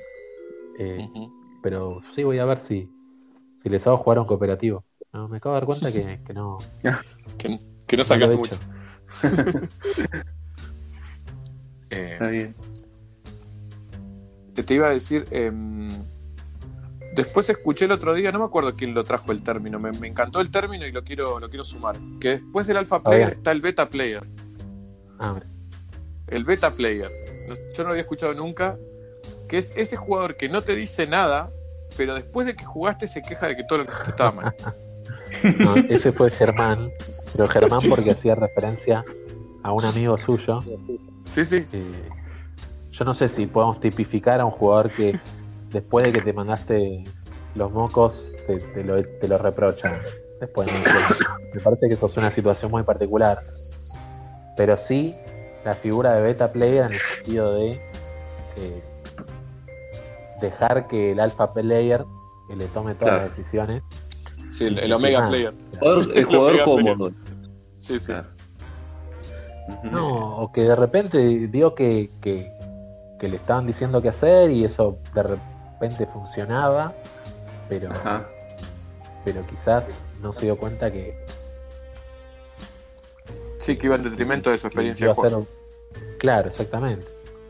Obviamente es difícil cuando tenés a alguien que te está queriendo decir todo lo que hay que hacer, eh, revelarse en cierta forma y Sí, decirle, sí. no, mira, deja que yo tome mis propias decisiones. Especialmente siendo que el beta suele ser la persona que no juega tanto y el alfa suele ser la persona que juega un montón. Entonces, Sí. como que Sí, la, la yo dinámica ahí- está planteada así. Yo ahí, cuando tuve que hacer esa terapia y pasar de a dejar de ser alfa player, empecé a notar el alfa player en otros jugadores y, y tuve que pasar a hacer la función de moderador, que esa no sé si a ustedes les ha pasado, Sí. de cuando enseñás, decir, deja que juegue, después vemos, o que pregunte, o explicar. Cada jugador en su turno tiene las acciones estas, si consulta, o déjenlo pensar, eh, no le tiren por la cabeza las opciones o lo que ven, eh, empezar a moderar porque lo ves de afuera y te das cuenta cómo por ahí una persona puede avasallar a otra. Es una cuestión de personalidad decirle al otro, callate, déjame jugar. Hay gente que no lo va a hacer. Sí. Sí, sí, sí, sí, me ha pasado a mí eso de tener que eh, actuar un poco, poco simpática, digamos, para, para que en definitiva mejore las sensaciones, porque este, me pasó justamente jugando al paleo. El paleo sí es un juego que, que, bueno, eh, volvemos a la misma discusión si el juego promueve o no, eh, bueno, pero No sí propenso, es, propenso, es- es propenso. es propenso a- al efecto líder porque digamos está todas las decisiones ahí y, y, bueno y vos andás a cazar vos andabas a juntar leña vos andás bueno y había una chica justamente que conoció el juego ahí y le tuve que parar el carro. Y es, bueno, incómodo, pero en definitiva hay que hacerlo para que mejore la- las sensaciones de, de la partida, para los demás. Sí, sí, porque si no es un, es un solitario con muchas manos, ¿no? Termina siendo eso. claro. ¿Sí? Si, si, si dejas el. Eh, Que vos fíjate que eso mismo no es antipático en el juego que dijimos recién, el Kitchen Rush. Porque eso sí pasa en el Kitchen Rush, pero esto de la urgencia de, che, vos andá a lavar los platos, me faltan platos. Y, y vos este, ya terminaste la cocina porque la quiero ocupar. ¿Qué sé yo? Eh, hay gente que, que como que está propensa a, tom- a dar órdenes, pero ah, la dinámica del juego hace que no, no sea pesado eso. Es que es Así que- necesario para ordenarse. Entonces, eh, Claro, funciona. no sé. Funciona. Ahí funciona, por ejemplo, eso. Ujú. Así Muy bueno. bueno. Eh, después. Eh, ¿quieres- bueno, después yo, yo hay cosas que del pandemic que no quiero comentar para no hacer más pandemic por minuto, pues me quiero reservar para una charla sobre pandemic, porque puede dar para. Pandemic solo puede dar para un montón. Eh, así que hay cosas que. que no, no, no quería comentar sobre, sobre el juego. Pero. Pero sí creo que bueno, es importante destacar la función, los juegos cooperativos como una, como una rama de los juegos modernos que eh, una cosa que por ahí me costó un, un poco fue cuando empezaron con esta clasificación viste de euros y Ameritrash todo el mundo la tiene muy clara yo también Ujú. o lo que por lo menos lo que uno opina sobre los euros y los Ameritrash y el cooperativo se clasificó como una tercera vertiente Eh, me acuerdo que cuando uno hablaba decía euro Ameritrash o cooperativo era como otra cosa y siempre Raro. estuve muy en contra de esa de esa de esa trilogía porque el cooperativo puede ser trash o euro Totalmente. Totalmente, Entonces, sí, sí. Eh, pero bueno, pero cuando vos hacías la clasificación estaban los euros, que eran los juegos eh, estratégicos con poco azar, estaban los trayeros, donde tirabas muchos dados, donde era temático, donde era conflicto directo, y después estaban los cooperativos, era otra rama, te los Mm. ponían en otro lado, digamos. Y bueno, Eh. pero yo creo que en cierto sentido, o sea, usamos las, las palabras para caracterizar ciertas cosas, pero de todas maneras, de por sí, tenés juegos que son, que están entre el euro y la Ameritrash, entonces de esa misma manera vas a poder tener un cooperativo que esté entre el euro y la Ameritrash, cooperativos más trash y cooperativos más euros. Entonces, Sí. Creo que más que nada, digamos, si se categorizó así, es quizás para introducir más una nueva figura de, de- de jugador tipo. Es decir, no sé, tenés jugadores que son trayeros, jugadores que son euro y jugadores que les gusta lo cooperativo. Entonces, Sí, sí. No, aparte me parece yo, que fue útil la distinción para generar una, una para crear un, un lugar nuevo dentro del- de, la estructura de los jugadores, ¿no? Pero, pero hoy por hoy me parece desaparece casi. Eh, lo pondría en, una, en otra dicotomía, sería competitivo cooperativo y Eurotrash son dos Ah. clasificaciones totalmente Sí. independientes. Total. Sí, sí, para mí es así. Definitivamente. y bueno, qui- quién sabe si en el futuro se, se empiezan a dibujar un poco más las líneas de lo que es cooper- cooperativo competitivo contra lo que, lo que es hoy en día euro versus trash, que, que está mucho más dibujado. Sí, me parece que por ahí es más clara la línea, justamente. Yo ahí quería pasar al tema que sigue, que es estos juegos competitivos con variante cooperativa o con una parte cooperativa. Sí, antes Que de eso, me quedó en el sí. Sí, eh, hablar de repente de- del, del Magic Maze. En el sitio, vos, vos mencionaste en el Kitchen. Rush que por ahí a veces necesitas, como para ordenarte, que alguien esté mirando por ahí el estado en su totalidad del tablero, como para coordinar esfuerzos eh, necesarios. Pero eso me recordó de repente un juego como el Magic Maze, que vos decís, no debería tener el jugador alfa porque no, no se pueden comunicar la gente. O sea, la comunicación está muy limitada, pero sí hay pequeños rasgos que pueden eh, aflorar, como por ejemplo una persona que se adueña de, del, del del cosito monigote del cosito rojo. Entonces Sí. dice, no, ah, yo le voy a decir a cada, a cada quien cuándo tiene que jugar. Entonces agarra el coso y empieza, tac, tac, tac, tac, tac, tac, ¿viste? Y no, no Y deja más- que nadie más, digamos, trate de comunicarse con el resto. Y, Y eso en alguna forma otro- es, es sí. estar es, siendo alfa. Y después tenés el Y- problema el- el- cuando se para el reloj. Cuando se para el reloj, Y cuando se para el reloj, ahí hay uno que toma la palabra, pero a veces es necesario, ¿eh? porque no hay tiempo. sea, alguien tiene que Sí, a tomar la veces es posta. necesario, pero si para Sí, el reloj y, y- y se conversa durante un minuto y durante ese minuto solamente habló una sola persona, eh, Sí, sí, yo creo que digo- están como apareciendo ahí esas características sí, sí. del jugador alfa. Por eso digo, eh, no es que se nota ahí, o sea, el, el- el reloj es para que se charle y ahí vos podés revelar claramente si tenés una persona que es alfa. Eh, pero bueno, también es cierto que es necesario, como en el Kitchen Rush o como en el mismo XCOM que yo les contaba, que hay, hay que ordenarse. O sea, es necesario y funciona porque hay que ordenarse. Y alguien tiene que hacer esto que decís vos, ese, de mirar un poco más atrás y ver la situación global. Porque está cada uno enfrascado en lo suyo y se está perdiendo por ahí eh, lo que pasa, digamos, alrededor y es necesario verlo para que no sea, para no perder directamente. digamos. Pero, Me parece pero que eso fíjate también que fíjate que ordenarse no es necesariamente dar órdenes. No, no, no, obvio. Lo que digo es que por- cuando te corre el tiempo, si, si es a veces es útil que, que una persona tome decisiones, porque si no el debate se puede extender y, y perdés porque se te acaba el tiempo. ¿no? No estoy, no estoy hablando de una, de una situación autoritaria, sino. dijo que le mandaras un mensaje cuando vaya para allá. Ok, ¿Qué? eso es nuevo. Eso Ah, es nuevo. sale.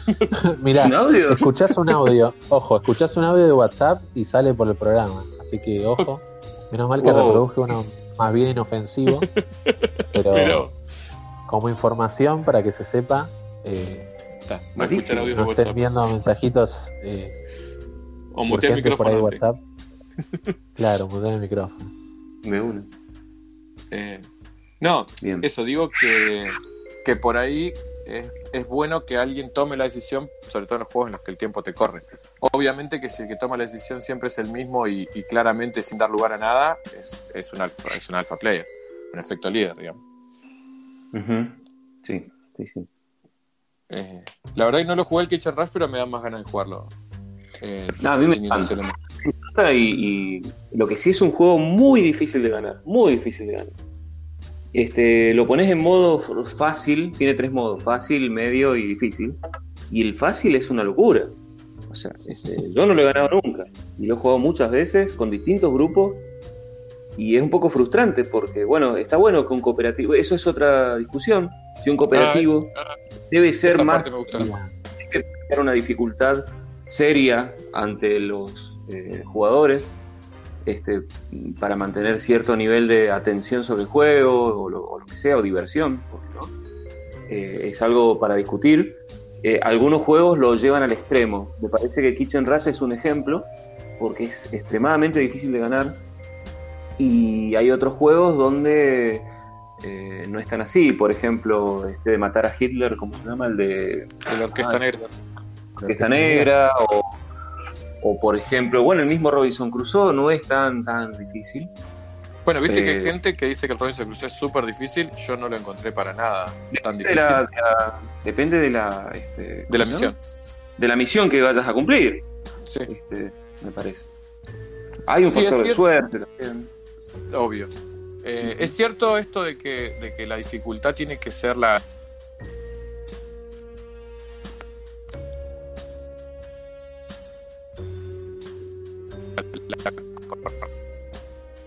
Se corta. Eh, llevarte también. Justo, ¿Se cortó justo? Fer se te cortó. Te cortaste, te Volvé. cortaste. Sí, Volví a empezar. Volví a cuando Me dijiste, entró una- es cierto que la dificultad Ahí tiene que estar en el nivel correcto eh, para que el juego sea lo suficientemente atractivo y mantenga el desafío. Creo que un juego como The Crew, por ejemplo, si empezaras en la misión 40, creo que no lo jugaría tanta gente. Claro.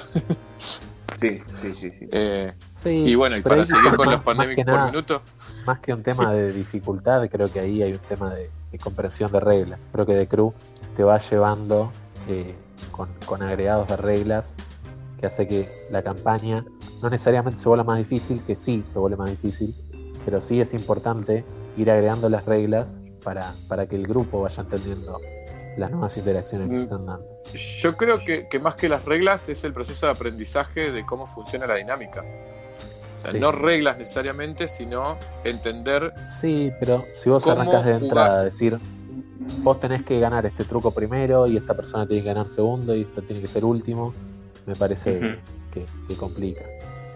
Pero sí Claro, tenés mucha sí, razón sí. en el sentido de lo que mencionaba. La escalera de aprendizaje, digamos. Eh, Eso sí. eso Pero, pero el tema de la, la dificultad correcta, eh, ahí para poner más Pandemic por minuto, a mí me pasaba cuando yo explicaba el Pandemic al principio, que lo llevaba a una jornada o a un club o a una juntada, lo ponía en nivel fácil, lo explicaba, lo jugaba, lo ganábamos y la gente me decía, eh, sí, me gustó más o menos. ¿Qué pasa? Nunca generó tensión el juego Claro. Porque estuvo siempre controlado. Me di cuenta en un momento, hice un clic y lo empecé a enseñar. y Yo lo juego solo en difícil el juego. Que te caga piñas. Porque el juego, aunque te Claro. caga piñas, te deja la sensación de que si lo jugaras mejor lo ganarías. Siempre. Eso para mí es uno de los grandes méritos ¿no? del, del juego. Eh, y me quedo ahí y no digo más nada. Pero ese, eso de la dificultad correcta es súper importante. Eh, porque si el juego es imposible, podés probar 20 veces, pero un día vas a decir no quiero más. Eh, y si el juego es fácil, se acaba el desafío y chao. O sea, tampoco lo querés jugar, pasás a otra cosa. Entonces, que el Sí. juego tenga esa dificultad correcta es súper importante. Como mínimo, el juego se tiene que hacer presente y demostrar que, que si quisiera o si los jugadores fallan demasiado, se pudo haber perdido la partida.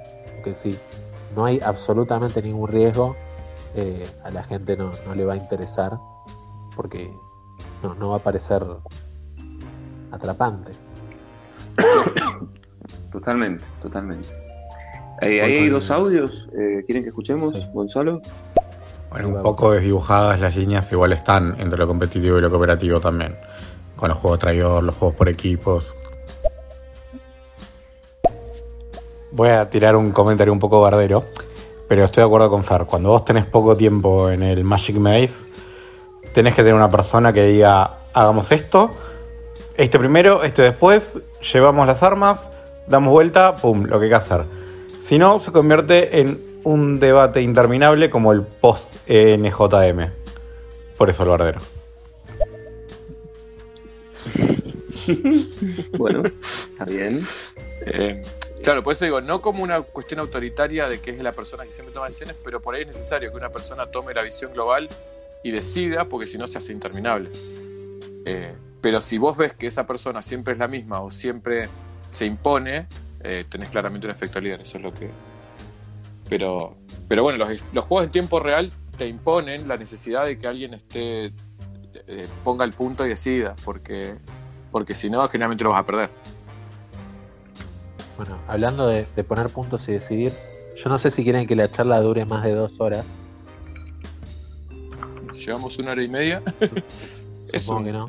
Pero sí, Eh. sí me gustaría que hablemos, eh, que le demos cierto escaparate a, a los juegos cooperativos que se consiguen en Argentina.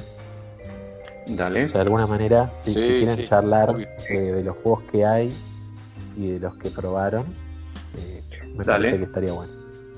Bueno, eh, recién mencionó, creo que Maxi, el Yokai, que es un juego muy económico. Creo que sale 1200 pesos por ahí, eh, sacado por Buró. Eh, un juego con información oculta, donde cada jugador tiene una parte de la información y, y bueno, ese me parece eh, uno para destacar.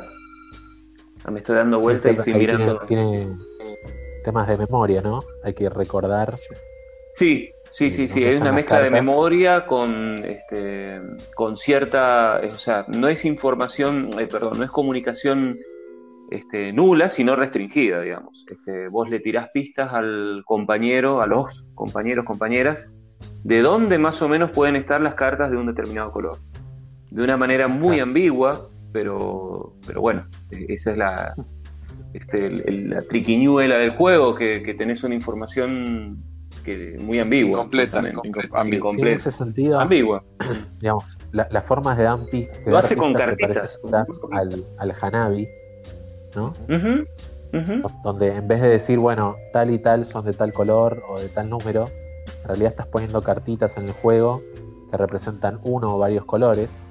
Entonces, puedes tener información concreta o información ambigua que a medida que avanza la partida eh, puedas quizás interpretar mejor eh, para dónde va esa pista. Ujú. Nos Sí, hace bueno, recordar al Hanabi sí. y además hecho que tenga el hecho de, de la memoria, de uno tener que acordarse las cartas que vio para saber de qué colores son. Muy bien. Después el que sí es de información nula, comunicación nula, es el de Mine. Se consigue Claro. acá y ese es de comunicación.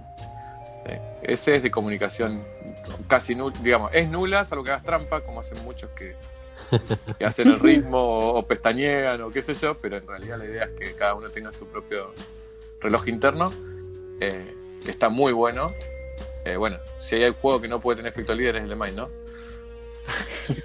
Ayer, ayer en el grupo, estaría para ver el resultado de la encuesta, ¿no? Pero ayer en el grupo eh, salió la encuesta de qué opina la gente del The Mine. Y justamente yo decía, che, el The Mine requiere dos, dos opciones nuevas, diferentes a todas las demás encuestas, porque tiene una particularidad Sí. que es que antes de vos jugar el juego, decís, no, Esto no puede esto funcionar. Sí. no tiene sentido, Ah, no sí. puede funcionar, no sirve, ¿no?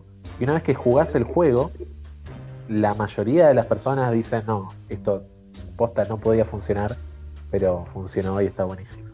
Sí, sí, coincido 100%, Vamos me acuerdo cuando lo pusiste y, y yo dije tal cual. O sea, vos Claro. leías las reglas y decías, esto no es un juego, esto no, no existe. O sea, tenés que jugar las cartas sin hablar, sin decir nada. No existe, no, no puede funcionar. No puede funcionar. Y es buenísimo. Y anda, no sé si alguna vez lo ganaron. Yo una vez, eh, de a dos, lo pudimos ganar hasta el último nivel de difícil. Pero estábamos, había cuatro horas que estábamos, teníamos el timing perfecto. Es verdad que está difícil.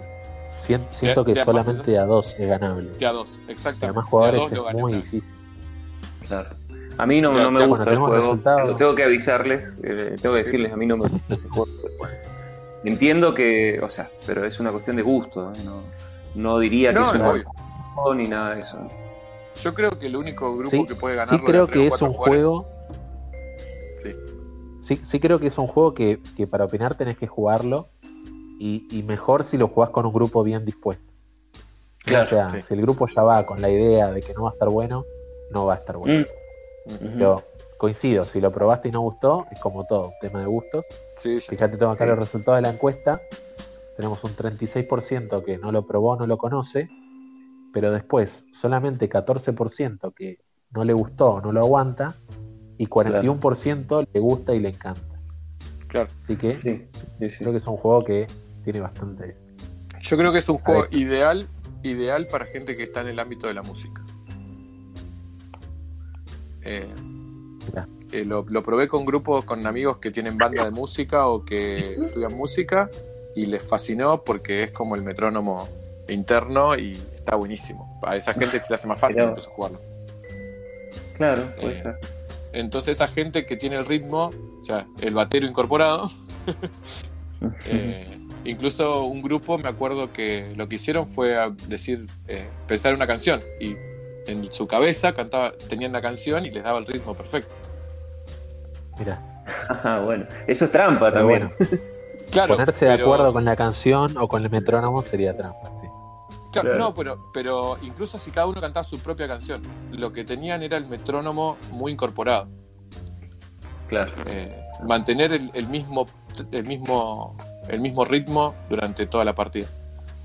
Eh, Claro.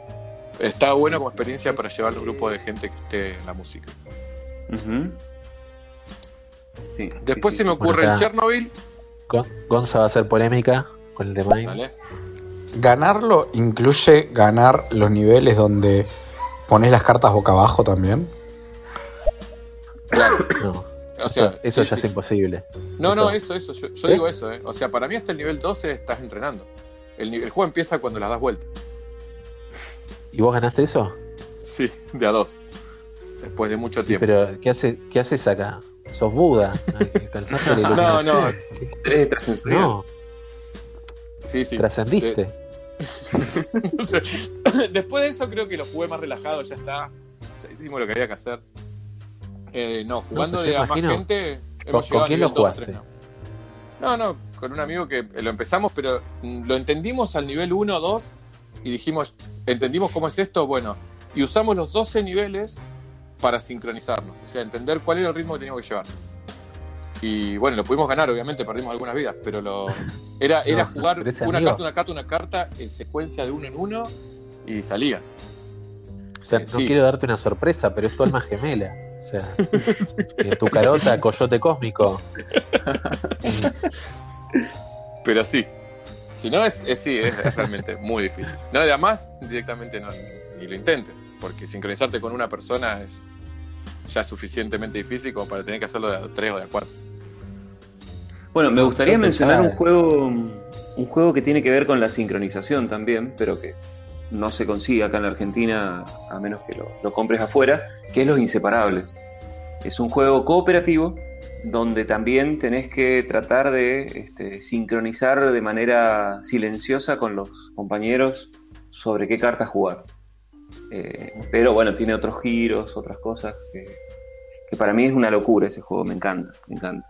Sacaron una reimplementación ahora eh, de ese mismo juego con Y yo tengo la de armisticio, la de, ah, no, eh, con tema médico. Sí, sí, por eso. O sea, el juego tiene la expansión y todo. Ahora, hace poquito, sacaron una, una reimplementación con un tema médico. Y pierde un montón por lo que, por lo que leí, no está tan bueno. Ni por, la, ni por el tema, ni porque le Claro. cambiaron algunas mecánicas que lo hacen peor. Ah, no Porque sé. supuestamente son camas de hospital, no y la tenés que tenía. sacar a la gente. El- Pero de los inseparables, reseña- decís vos. Sí, sí, es una reseña, sí, García. Para Ah, acá está. We Care, a Grizzle Game. Sí, sí, Nos creo que es de este importa año. su salud. Mira, Ajá. Y bueno, pierde un montón, ¿eh? No, lo mira. recomiendo. No lo recomiendo. Busquen el, el Los Inseparables. Por lo menos, no lo jugué, obviamente, porque recién sale, pero por lo que vi, las cosas que me gustaban le sacaron la mitad. Así que, Igual.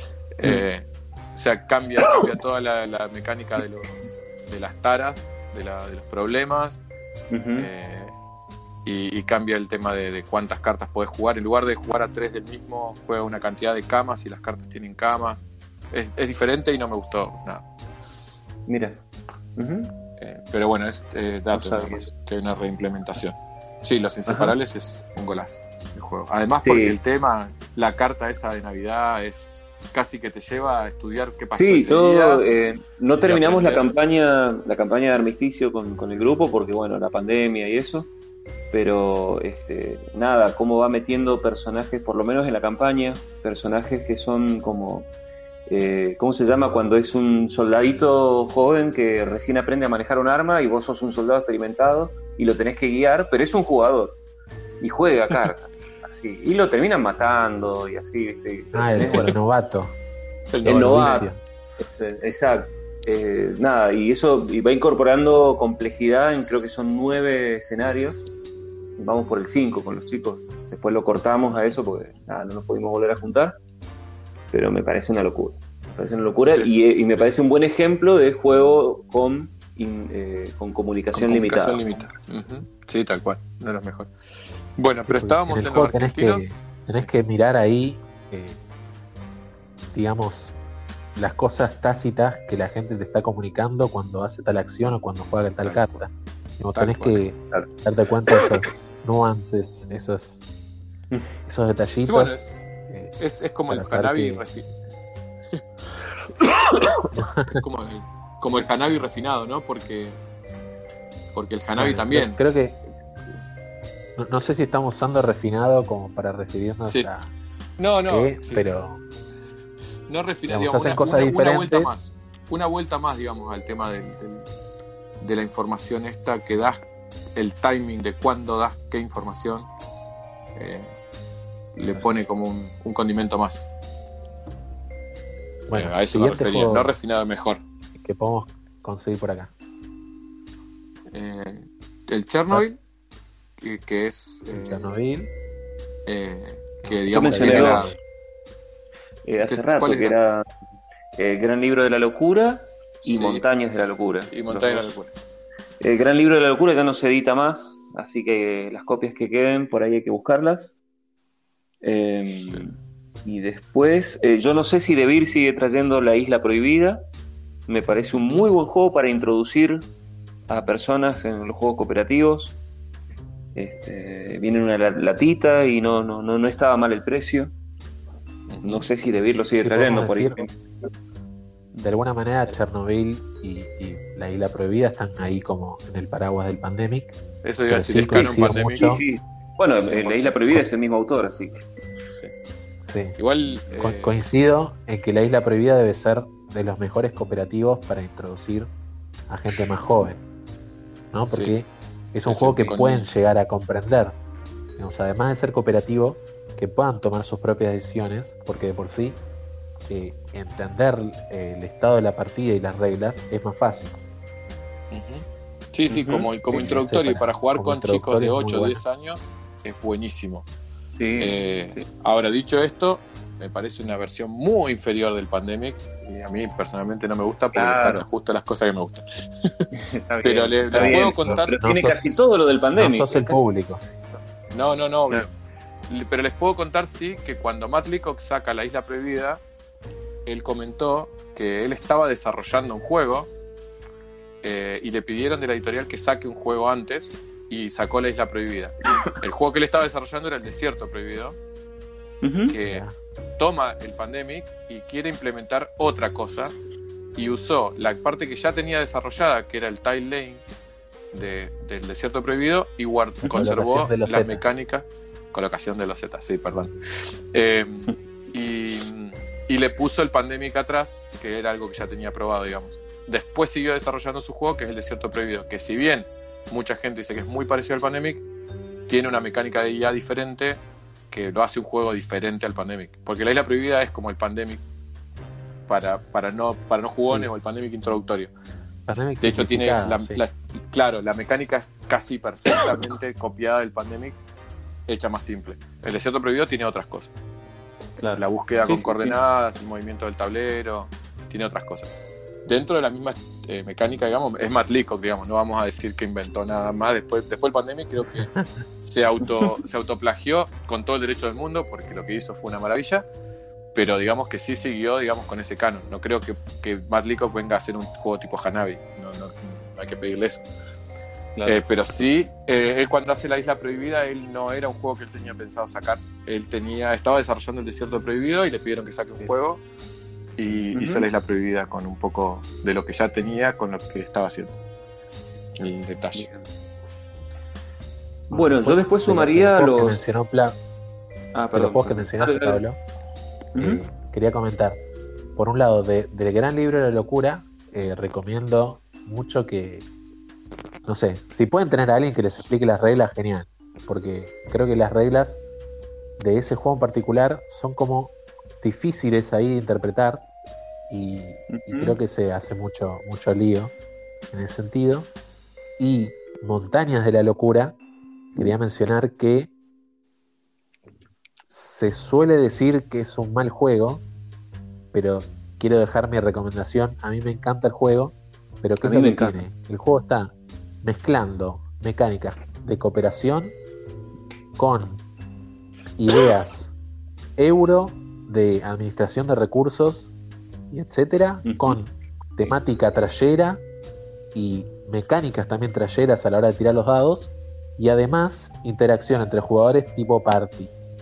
Entonces, Este, ese necesitas juego un no puede jugador. funcionar. Ese juego no puede Claro. necesitas un grupo, Exacto. necesitas un grupo completamente todoterreno, que, que, que sea, no sé, omnijuego, omnijugadores, necesitas que se banquen todas esas interacciones, pero si encontrás ese grupo que, Sí. que, que banca todas esas posibilidades, el juego está buenísimo. Igual déjame decirte que ese nivel de análisis lo tenés vos. Yo lo lo he puesto con la familia y la familia no, no, no sabe si una cosa es trayera, otra cosa es interacción. Se divierten un montón. Yo he visto gente muy divertida con eso. Creo que lo que tiene eh, es que engaña temáticamente. Porque uno piensa en Cthulhu y en todo Lovecraft y eso, y piensa en, en la muerte, los dioses que hacen lo que quieran con el... Y, y bueno, nada de eso. Nada de eso. La temática ahí Al está. final la conexión temática Yo- es nula. sí. Sí. Sí, Yo total. creo que el, el truco, Pablo, ahí estuvo en que fue con la familia. Porque creo que lo que está diciendo ese es para un grupo jugón. O sea, los que lo critican, en general son gente que ya juega. Claro. y que Y ya ya tiene, digamos, sus gustos eh, y que dicen, claro. "No, soy, soy más del euro, soy más Sí, del sí. crash, o solo A mí, juego por parties, ejemplo, y tenés la a gente que que solo juega party le parece muy difícil, porque tiene mucha, Claro. mucha euro, mucha cosa. El que juega euro no se te cae de risa con el party. El que te Hay juega que Trash, promover la, la eh, no sé. flexibilidad, entonces. Hay que A promover. mí, por ejemplo, eh, yo no lo yo no lo pude disfrutar, fue una a mí el juego, si bien le encontré un montón de defectos al momento dije esto, realmente es muy difícil que funcione, yo tenía ganas de tener una experiencia copada y no encontré un grupo de juego que disfrutara la parte party del juego. No porque mi grupo de juego no llegue a la parte party, sino porque lo, lo separan. O sea, no quieren jugar un juego en el que tengan que administrar recursos y todo eso y estén cagados de risa, no les coordina. Y no les gustó y esa parte les parecía que se metían en el juego. O sea, no les gustó. No les gustó el tener que hacer esas cosas de party en un juego que era para otra cosa. Pero es cierto que está como en un punto muy, muy límite, porque como euro es fácil, como trayero es fácil, como pero suma esas cosas y, y se- es lo que dice ese. Tiene Claro, tantas sí. cosas distintas que, que tenés que tener un grupo que esté dispuesto a jugar, a divertirse, a administrar recursos, a pegarse, a todo junto. Y si no, no funciona. Y a mí no Sí. me funcionó. Yo realmente no lo Cuando- disfruté y no creo que no lo vaya a disfrutar si encuentro el grupo correcto. Cuando Claro. conoces esas dinámicas es difícil conciliarlas todas en el mismo, en el mismo momento, Claro. Claro. en el mismo juego. Bueno, Sí, tenemos creo que un la mensaje ventaja de que tenemos. Sí. Dale. eh, que, que hay que ver. Bueno, Perfecto. gracias. Excelente. No, lo que yo te iba a decir, a mí creo que la ventaja que por ahí tenemos Ezequiel o yo es que somos un poco todoterreno. No sé, Pablo me imagino que también, pero por lo menos yo sé que Ezequiel, Absolutamente. un club y que tenemos más de 100 juegos seguros y que jugamos un poco a todo porque tenemos nuestra preferencia, pero somos capaces de divertirnos con cualquier tipo de juego, es por ahí un público más ideal. Si vos tenés una persona que le gusta jugar euros Claro. y, y No, no, es difícil igual. que las montañas anden. Yo soy un promotor absoluto de dejar de lado los prejuicios y, y la idea, este, la comodidad del área de confort. Romper ese área de confort. Más allá de que, bueno, sí, después uno forma un gusto y vas a querer juegos. O sea, por ejemplo, a mí me encanta jugar al Brass. ¿Y qué tiene que ver el Brass con Montaña de la Locura? Lo siguiente, que al Brass lo juego con mi grupo de que juegan euros y la Montaña de la Locura lo juego con la familia y en los dos Claro. casos me divierto. Claro. Eh, Sí, creo sí. que hay una función nuestra de, no sé, cada uno lo toma como quiere, ¿no? Pero por lo menos yo me, me lo asumo a la idea de, de promover esa flexibilidad. Sí, sí, yo también. Bueno, por eso, a ver, en mi grupo por lo menos soy yo el que, el que, el que adquiere juegos y consigue juegos y estoy permanentemente pensando qué nuevo puedo traer a la mesa y qué, qué alternativa y algo que haga algo distinto y, y tratar de mostrar un abanico de posibilidades. eh, no quedarme con lo que por ahí me gusta más porque capaz que me hubiera quedado jugando Agrícola y Rosenberg toda la vida. Bueno, eh, eh, da para otra charla esto, pero a Sí. veces también te- el, el prejuicio te sorprende, porque por ejemplo con el mismo grupo con el que jugaba el Dilema del Rey, este, terminamos la campaña y nos quedaba un ratito y digo, ¿qué saco? Y saqué Laberinto, que Laberinto es un juego eh, alemán de muchísimos años que lo que tenés que hacer es mover los zetas para que los magos alcancen lugares e ir descartando cartas. Es un juego para la familia total. Y vos podés creer que estos jugones euros, culo duro, que no lo habían jugado nunca, se recontra engancharon. Este, por oro, uno de ellos, que, que por ahí Ezequiel lo conoce, eh, estaba re divertido con ese juego y bueno, es para otra charla, así que no, no me, no me- Sí, pero da- dar, proponer esas dinámicas me encanta. Yo que, que estoy ahí pudiendo proponer juegos en clubes, eh, está muy bueno Sí, sí. poder, Sí, dar es agarrar a la gente, interpelar a la gente y sacarla de la zona de confort, de hacerle probar algo que no conoce eh, y, ver, y ver las reacciones está buenísimo. ¿sabes? Hay un Germán Quijano, no sé es. Germán. Dale. Estoy esperando muchísimo conseguir el Tranquility, Tranquility, que es un cooperativo de números, de secuencia parecido al Loki Doki que hemos jugado con ese o algo así como el Hanabi, pero que me pareció violísimo, lo jugué en BGA y estoy esperando que hacerme con una copia. No lo, yo no, No, lo ubico. Sí, no sé. lo, lo probé en BGA y, y- y es de este estilo, así de comunicación limitada, tipo Hanabi, tipo los inseparables. Ujú. Tenés que, de alguna manera, inducir qué, qué- qué cartas tiene el resto eh, para entender cuál, cuál movida es la, la más conveniente. Bueno, yo acá ¿Qué, qué sigo- otro juego? ¿Qué otro juego vamos te. Sí. Bueno, tenemos eh, una muy buena línea de, de juegos de escape en general. Claro, eso iba a decir. Solo se pueden jugar una vez. Tenemos, nos llegan los Exit, que no sé si quieren comentar algo, pero son excelentes. Sí. Si yo de esa, Sí. de esa, digamos, línea de juegos me gustan más el Unlock, pero el Exit los jugué todos los que se han conseguido. Recomiendo como el mejor de todos los Exit el, el asesinato en Oriente Express, el, el Expreso de Oriente. Me pareció el mejor a nivel inmersión. Eh, por ahí no sé, no sé los puzzles porque no me pongo a compararlos los puzzles, pero me acuerdo que la experiencia de, cierta esa manera- partida De cierta manera, a vos te gusta el Exit que más se parece a la experiencia de los Unlock. Pues sí, sí, sí, Claro. es que eh, pues lo- los exits me encantan y los jugué, pero son puzzles que para mí, digamos, son desconectados, o sea, es, es mecánico, digamos, es, es un juego que es resolver puzzles. En cambio, el Unlock tiene una historia que te lleva, tiene sentido, digamos, de narrativo, y me gusta más eso. Dicho eso, el que se consigue en Argentina, el, el de Sin Memoria, que es de esta serie de, Escape, Escape Tale. Escape Tale me, me enc- me pareció increíble lo que hace. Es, es- es diferente, Que no lo jugado. es diferente porque no te pone un reloj, no es una... Es como un elige tu propia aventura con puzzles, pero lo más importante son las decisiones que tomas. Más que los puzzles. Decisiones O no sé si más que los puzzles, por ahí es un engaño. Sí, es mucho más narrativo. Eh, tiene librito, digamos, donde vos, de acuerdo a las cartas que vas revelando o que resolviendo, te dice que agarres un párrafo o busques una carta, eh, pero no te pone un reloj. Eh, incluso lo puedes jugar un par de veces y tomar diferentes decisiones y ver cómo se desarrolla de otra forma. Me pareció muy diferente. Me siguen gustando más los Unlock como puzzle de escape room, pero es una experiencia diferente que me gustó mucho. Y se consigue también en Argentina, por lo menos creo que se conseguía, yo lo conseguí acá, el, el Escape Tale sin memoria. Sí, sí, lo trae Fractal, me parece, de Chile. Y bueno, Neptuno sería. Creo. Hay un convenio con aquí de Dragones, Neptuno. Exacto, exacto. Ahí Bueno, después están los, eh, los escapa, escapa. de, de Top, Top Toys, Toys. y, y, eh, está por salir en los Sherlock. Sí, los También Sherlock. de- Esos quiero, quiero que lleguen Sí, ya. esos los los jugué y recomiendo am- ambas series, ¿no? Tenés el Ah. Deckscape, es más parecido, tenés la idea de eh, Unlock en el sentido de que nada se rompe y es un mazo de cartas, ¿Cuál? pero es más es el, parecido el Escape. el, el escapa, El El Escape. Cap. escapa y, o sea, no se rompe nada, pero sí se parece más al Exit en el sentido de que sí es como una secuencia de rompecabezas, puzzles, desafíos a resolver sin tanta conexión temática.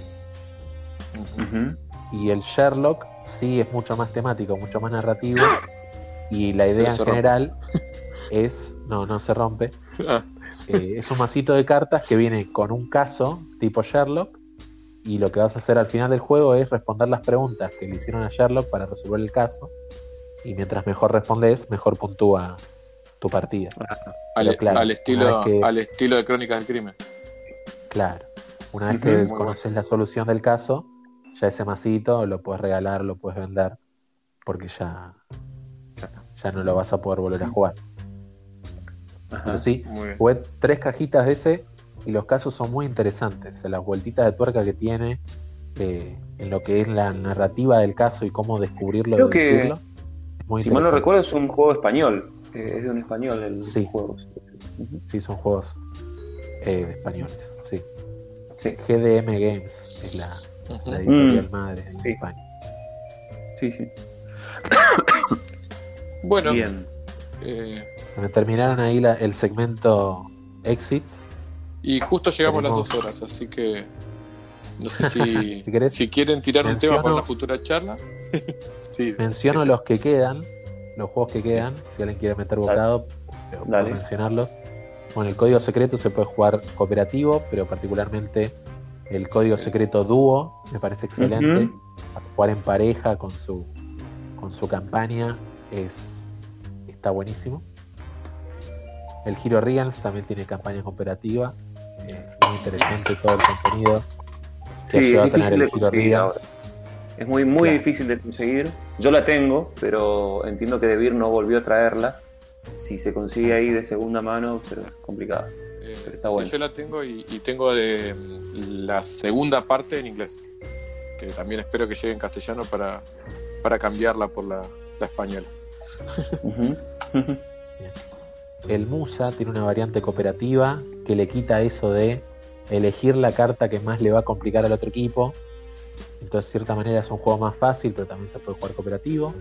El Monstruo de Colores es un juego que trajo de Beer, que, que obviamente es más para infancias, ¿no? Pero con, así siendo cooperativo, también es muy interesante las charlas que se llegan a tener ahí en el juego. Justamente hoy estaba escuchando la, la entrevista que tuvieron con Toy, Ajá. con Ideas Toy, y también eso, eh, todo lo que puede salir de jugar un juego como Soy jugando a cero, el monstruo de colores, es muy enriquecedor. Eh, Sí. Tomo una pausa, pongo un audio. Eh, hola chicos, muy buenas. Eh, recién me engancho a la transmisión. Es la primera vez que me encuentro en estéreo el tema de los juegos de mesa, que a mí particularmente me, apasiona, el los juegos de mesa modernos. Eh, y pues nada, mala suerte será para la próxima que los, que los escuche. Hace poco, solo para dejar algo relativo al tema, hace poco estuve jugando con unos amigos Orquesta Negra, eh, subtitulado como Hitler debe morir, un cooperativo de corte muy clásico, pero súper entretenido. Eh, pues nada, eso, saludos desde Perú. Chau. Bueno, Muy bueno. Alberto. Un saludo también. Eh, nos podés Se seguir puede sumar si querés. a sí. Claro, nos podés seguir acá mismo para, para no perderte las próximas charlas. Y si no, puedes buscar en Spotify charlas lúdicas. ¿Cómo somos? ¿Charlas lúdicas argentinas somos? Eh, ah, para acá lo tengo. Charlas lúdicas argentinas. Ahí están. eh, vamos subiendo todas las charlas que ya hicimos. Así que por más que te perdiste los vivos, ahí están todo el contenido que estamos haciendo dentro de lo que es eh, la comunidad lúdica argentina. Así que te invitamos ahí.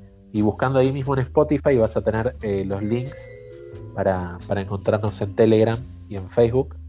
Así para sumarte también a la, a la comunidad. Sí. Pero qué alegría. Bueno, siga, Muy seguía bueno. yo tachando, Sí. tachando numeritos. El Path of Fear es un juego de así de, de cartas de velocidad cooperativo que trajo de Beer. El Días de Radio se lo considera cooperativo, aunque bueno, podríamos hablar de si tiene objetivos o no tiene objetivos, pero lo mismo, una experiencia narrativa en- enriquecedora que se da en un ámbito cooperativo. Justo ahora De Beer trajo el Out of This World, que me comentaban un juego parecido a, lo- a la ciudad de la tripulación, pero es algo que no, no lo pude terminar de mirar, a ver de qué se trataba. Me, me- me está interesando, pero no, no lo he mirado todavía.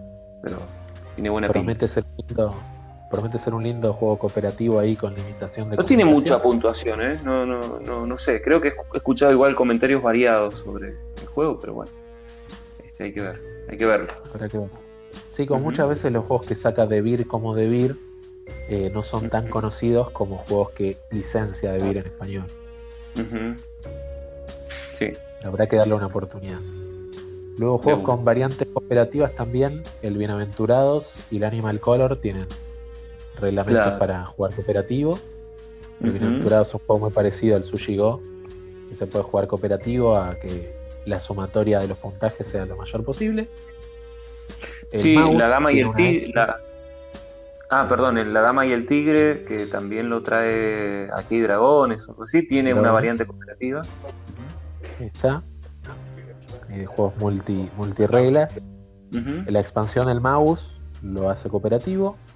Combate de San Lorenzo, Soberanía a la Vuelta Obligado y El Tiburón, es un juego reciente de Maldón, que también para jugar con gente más infante y tiene así pocas decisiones. Es un juego que, que va en esta idea del frutal que siempre recomienda Germán. Decisiones muy simples para jugar con gente muy pequeña, eh, pero que ya eh, empezar a introducirles lo que es los juegos de mesa. Buenísimo, buenísimo. Muy buena lista. Bueno, Sí. Sí. creo Y bueno, quien esté ahí escuchando y, y que, que diga, che, hay un juego cooperativo que no mencionaste, Ezequiel, que me lo pase, así me lo anoto en el conjunto de juegos que se con- consiguen en Argentina, que siempre está bueno tener el dato. No sé si, si alguno de los juegos de Randos es cooperativo, los nuevos. No, Creo que no. No, no. Creo- no, no, no. Creo que eso se lo pregunté específicamente a Martín y no. Este no, no era el caso. Pero, pero sí recuerdo que estaban desarrollando ahí un cooperativo Sí, que no Con tenían la Carolina. seguridad de si podían sacarlo por un tema de componentes, pero, Sí, pero yo hay que voy a ver, escuchar por hay eso. que ver. Sí, sí, ahí cuando la- la- lo entrev- los entrevistamos a los dos, Caro hablaba de un juego que ella estaba diseñando y que no podía hablar mucho. En realidad habló bastante, hablaron bastante poco en esa entrevista, pero este, un poco de lo que contaron fue eso, ese juego. Va a tener que hacerle otra donde hable más. Ahora Sí, sí, sí, sí, sí. Porque sabemos que Martín cuando quiere habla esto, o sea, no, no tiene problema. Sí, Martín, a, a paso a recomendar la charla que dio el otro día sobre su experiencia editando en España. Ah, muy bueno. Estuvo muy buena. Así que, Sí. de paso, y recomendamos contenido que ya está en el canal. eh, que pongas. Ujú. Tal cual. Dale, danos un cierre, Fer, que sí. Yo, de mi parte, la lista está cerrada. No, bueno, me, encantó, muchas gracias porque esta charla yo la quería hacer hace rato. Eh, después salió de solitarios antes, pero me parece que es una charla que había que dar. Eh, si alguien quiere sumarse después con la charla de euros o con la charla de arbitrajeros o con la charla de parties estaría buenísimo. Ir armando categorías para, para poder charlar y poder hablar de muchos juegos y que la gente escuche hablar de juegos que por ahí no conoce y se empiece a interesar y por ahí descubrir cosas que no conocía. De una. ¿no? Me parece que esa es la idea, hablar un poco de, de qué se trata cada cosa, cada categoría, para que uno pueda ir explorándola. eh, dar, dar nombres de juegos está buenísimo para que para que la gente empiece a, buscar en la BGG o empiece a investigar un poquito y, y sumarse. Eh, Sí. Nada, les agradezco, les agradezco un montón haberse sumado a la charla esta, que salió buenísima. Eh, yo Mm. casi tenía miedo que se me quedarme sin, sin por ahí charla, pero parece que eso en estéreo no nos pasa. Siempre nos pasamos las dos horas. Eh, y nada, bueno, nos vemos en la Hay un audio de Germán, un- si quieren lo, lo escuchamos. Dale, dale. En otro programa ya recomendé eh, la versión de Friedman Freeze parecido a The Crew que se llama The Fight. Búsquenlo, es print and play gratuito. Son solo creo que 50 o 40 y pico de cartas. Eh, un arte divertido y la verdad que es una linda alternativa hasta que consigamos The Crew. Ahí está. Bueno, yo me lo descargué Germán, me lo descargué Germán y estoy viendo si lo puedo traducir, porque son 50 misiones también ahí, estaba viendo si lo iba a traducir, pero eh, acepté tu sugerencia. Pasame el link después, Pablo, porque yo lo quiero, porque además es una alternativa hasta que llegue. Eh, BGG, andate a la BGG y buscalo, no sé el nombre que dijo ahí Germán, y te descargas Ah, los archivos de la BGG. Dale, dale. La lucha. Con F de Friedman Freeze. Ah, Claro. sí.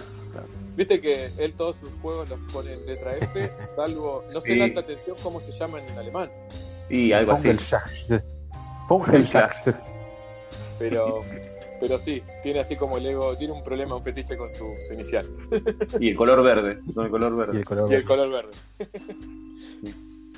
Está muy Bueno, sí, Bueno, así como parte del cierre, eh, sepan que yo puedo hablar de cooperativos, podría seguir hablando, así que si me quieren invitar a la charla que salga, lo mismo. Sí, sí, a mí me, quedaron ganas de hablar, de hablar de algunos juegos.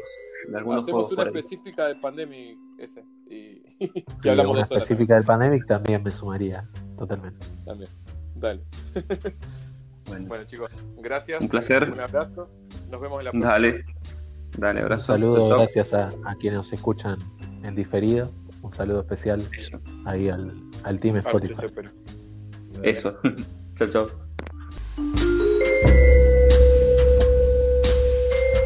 Gracias por escucharnos. Nos podés seguir en Facebook y en Telegram como Comunidad Guargamera Argentina.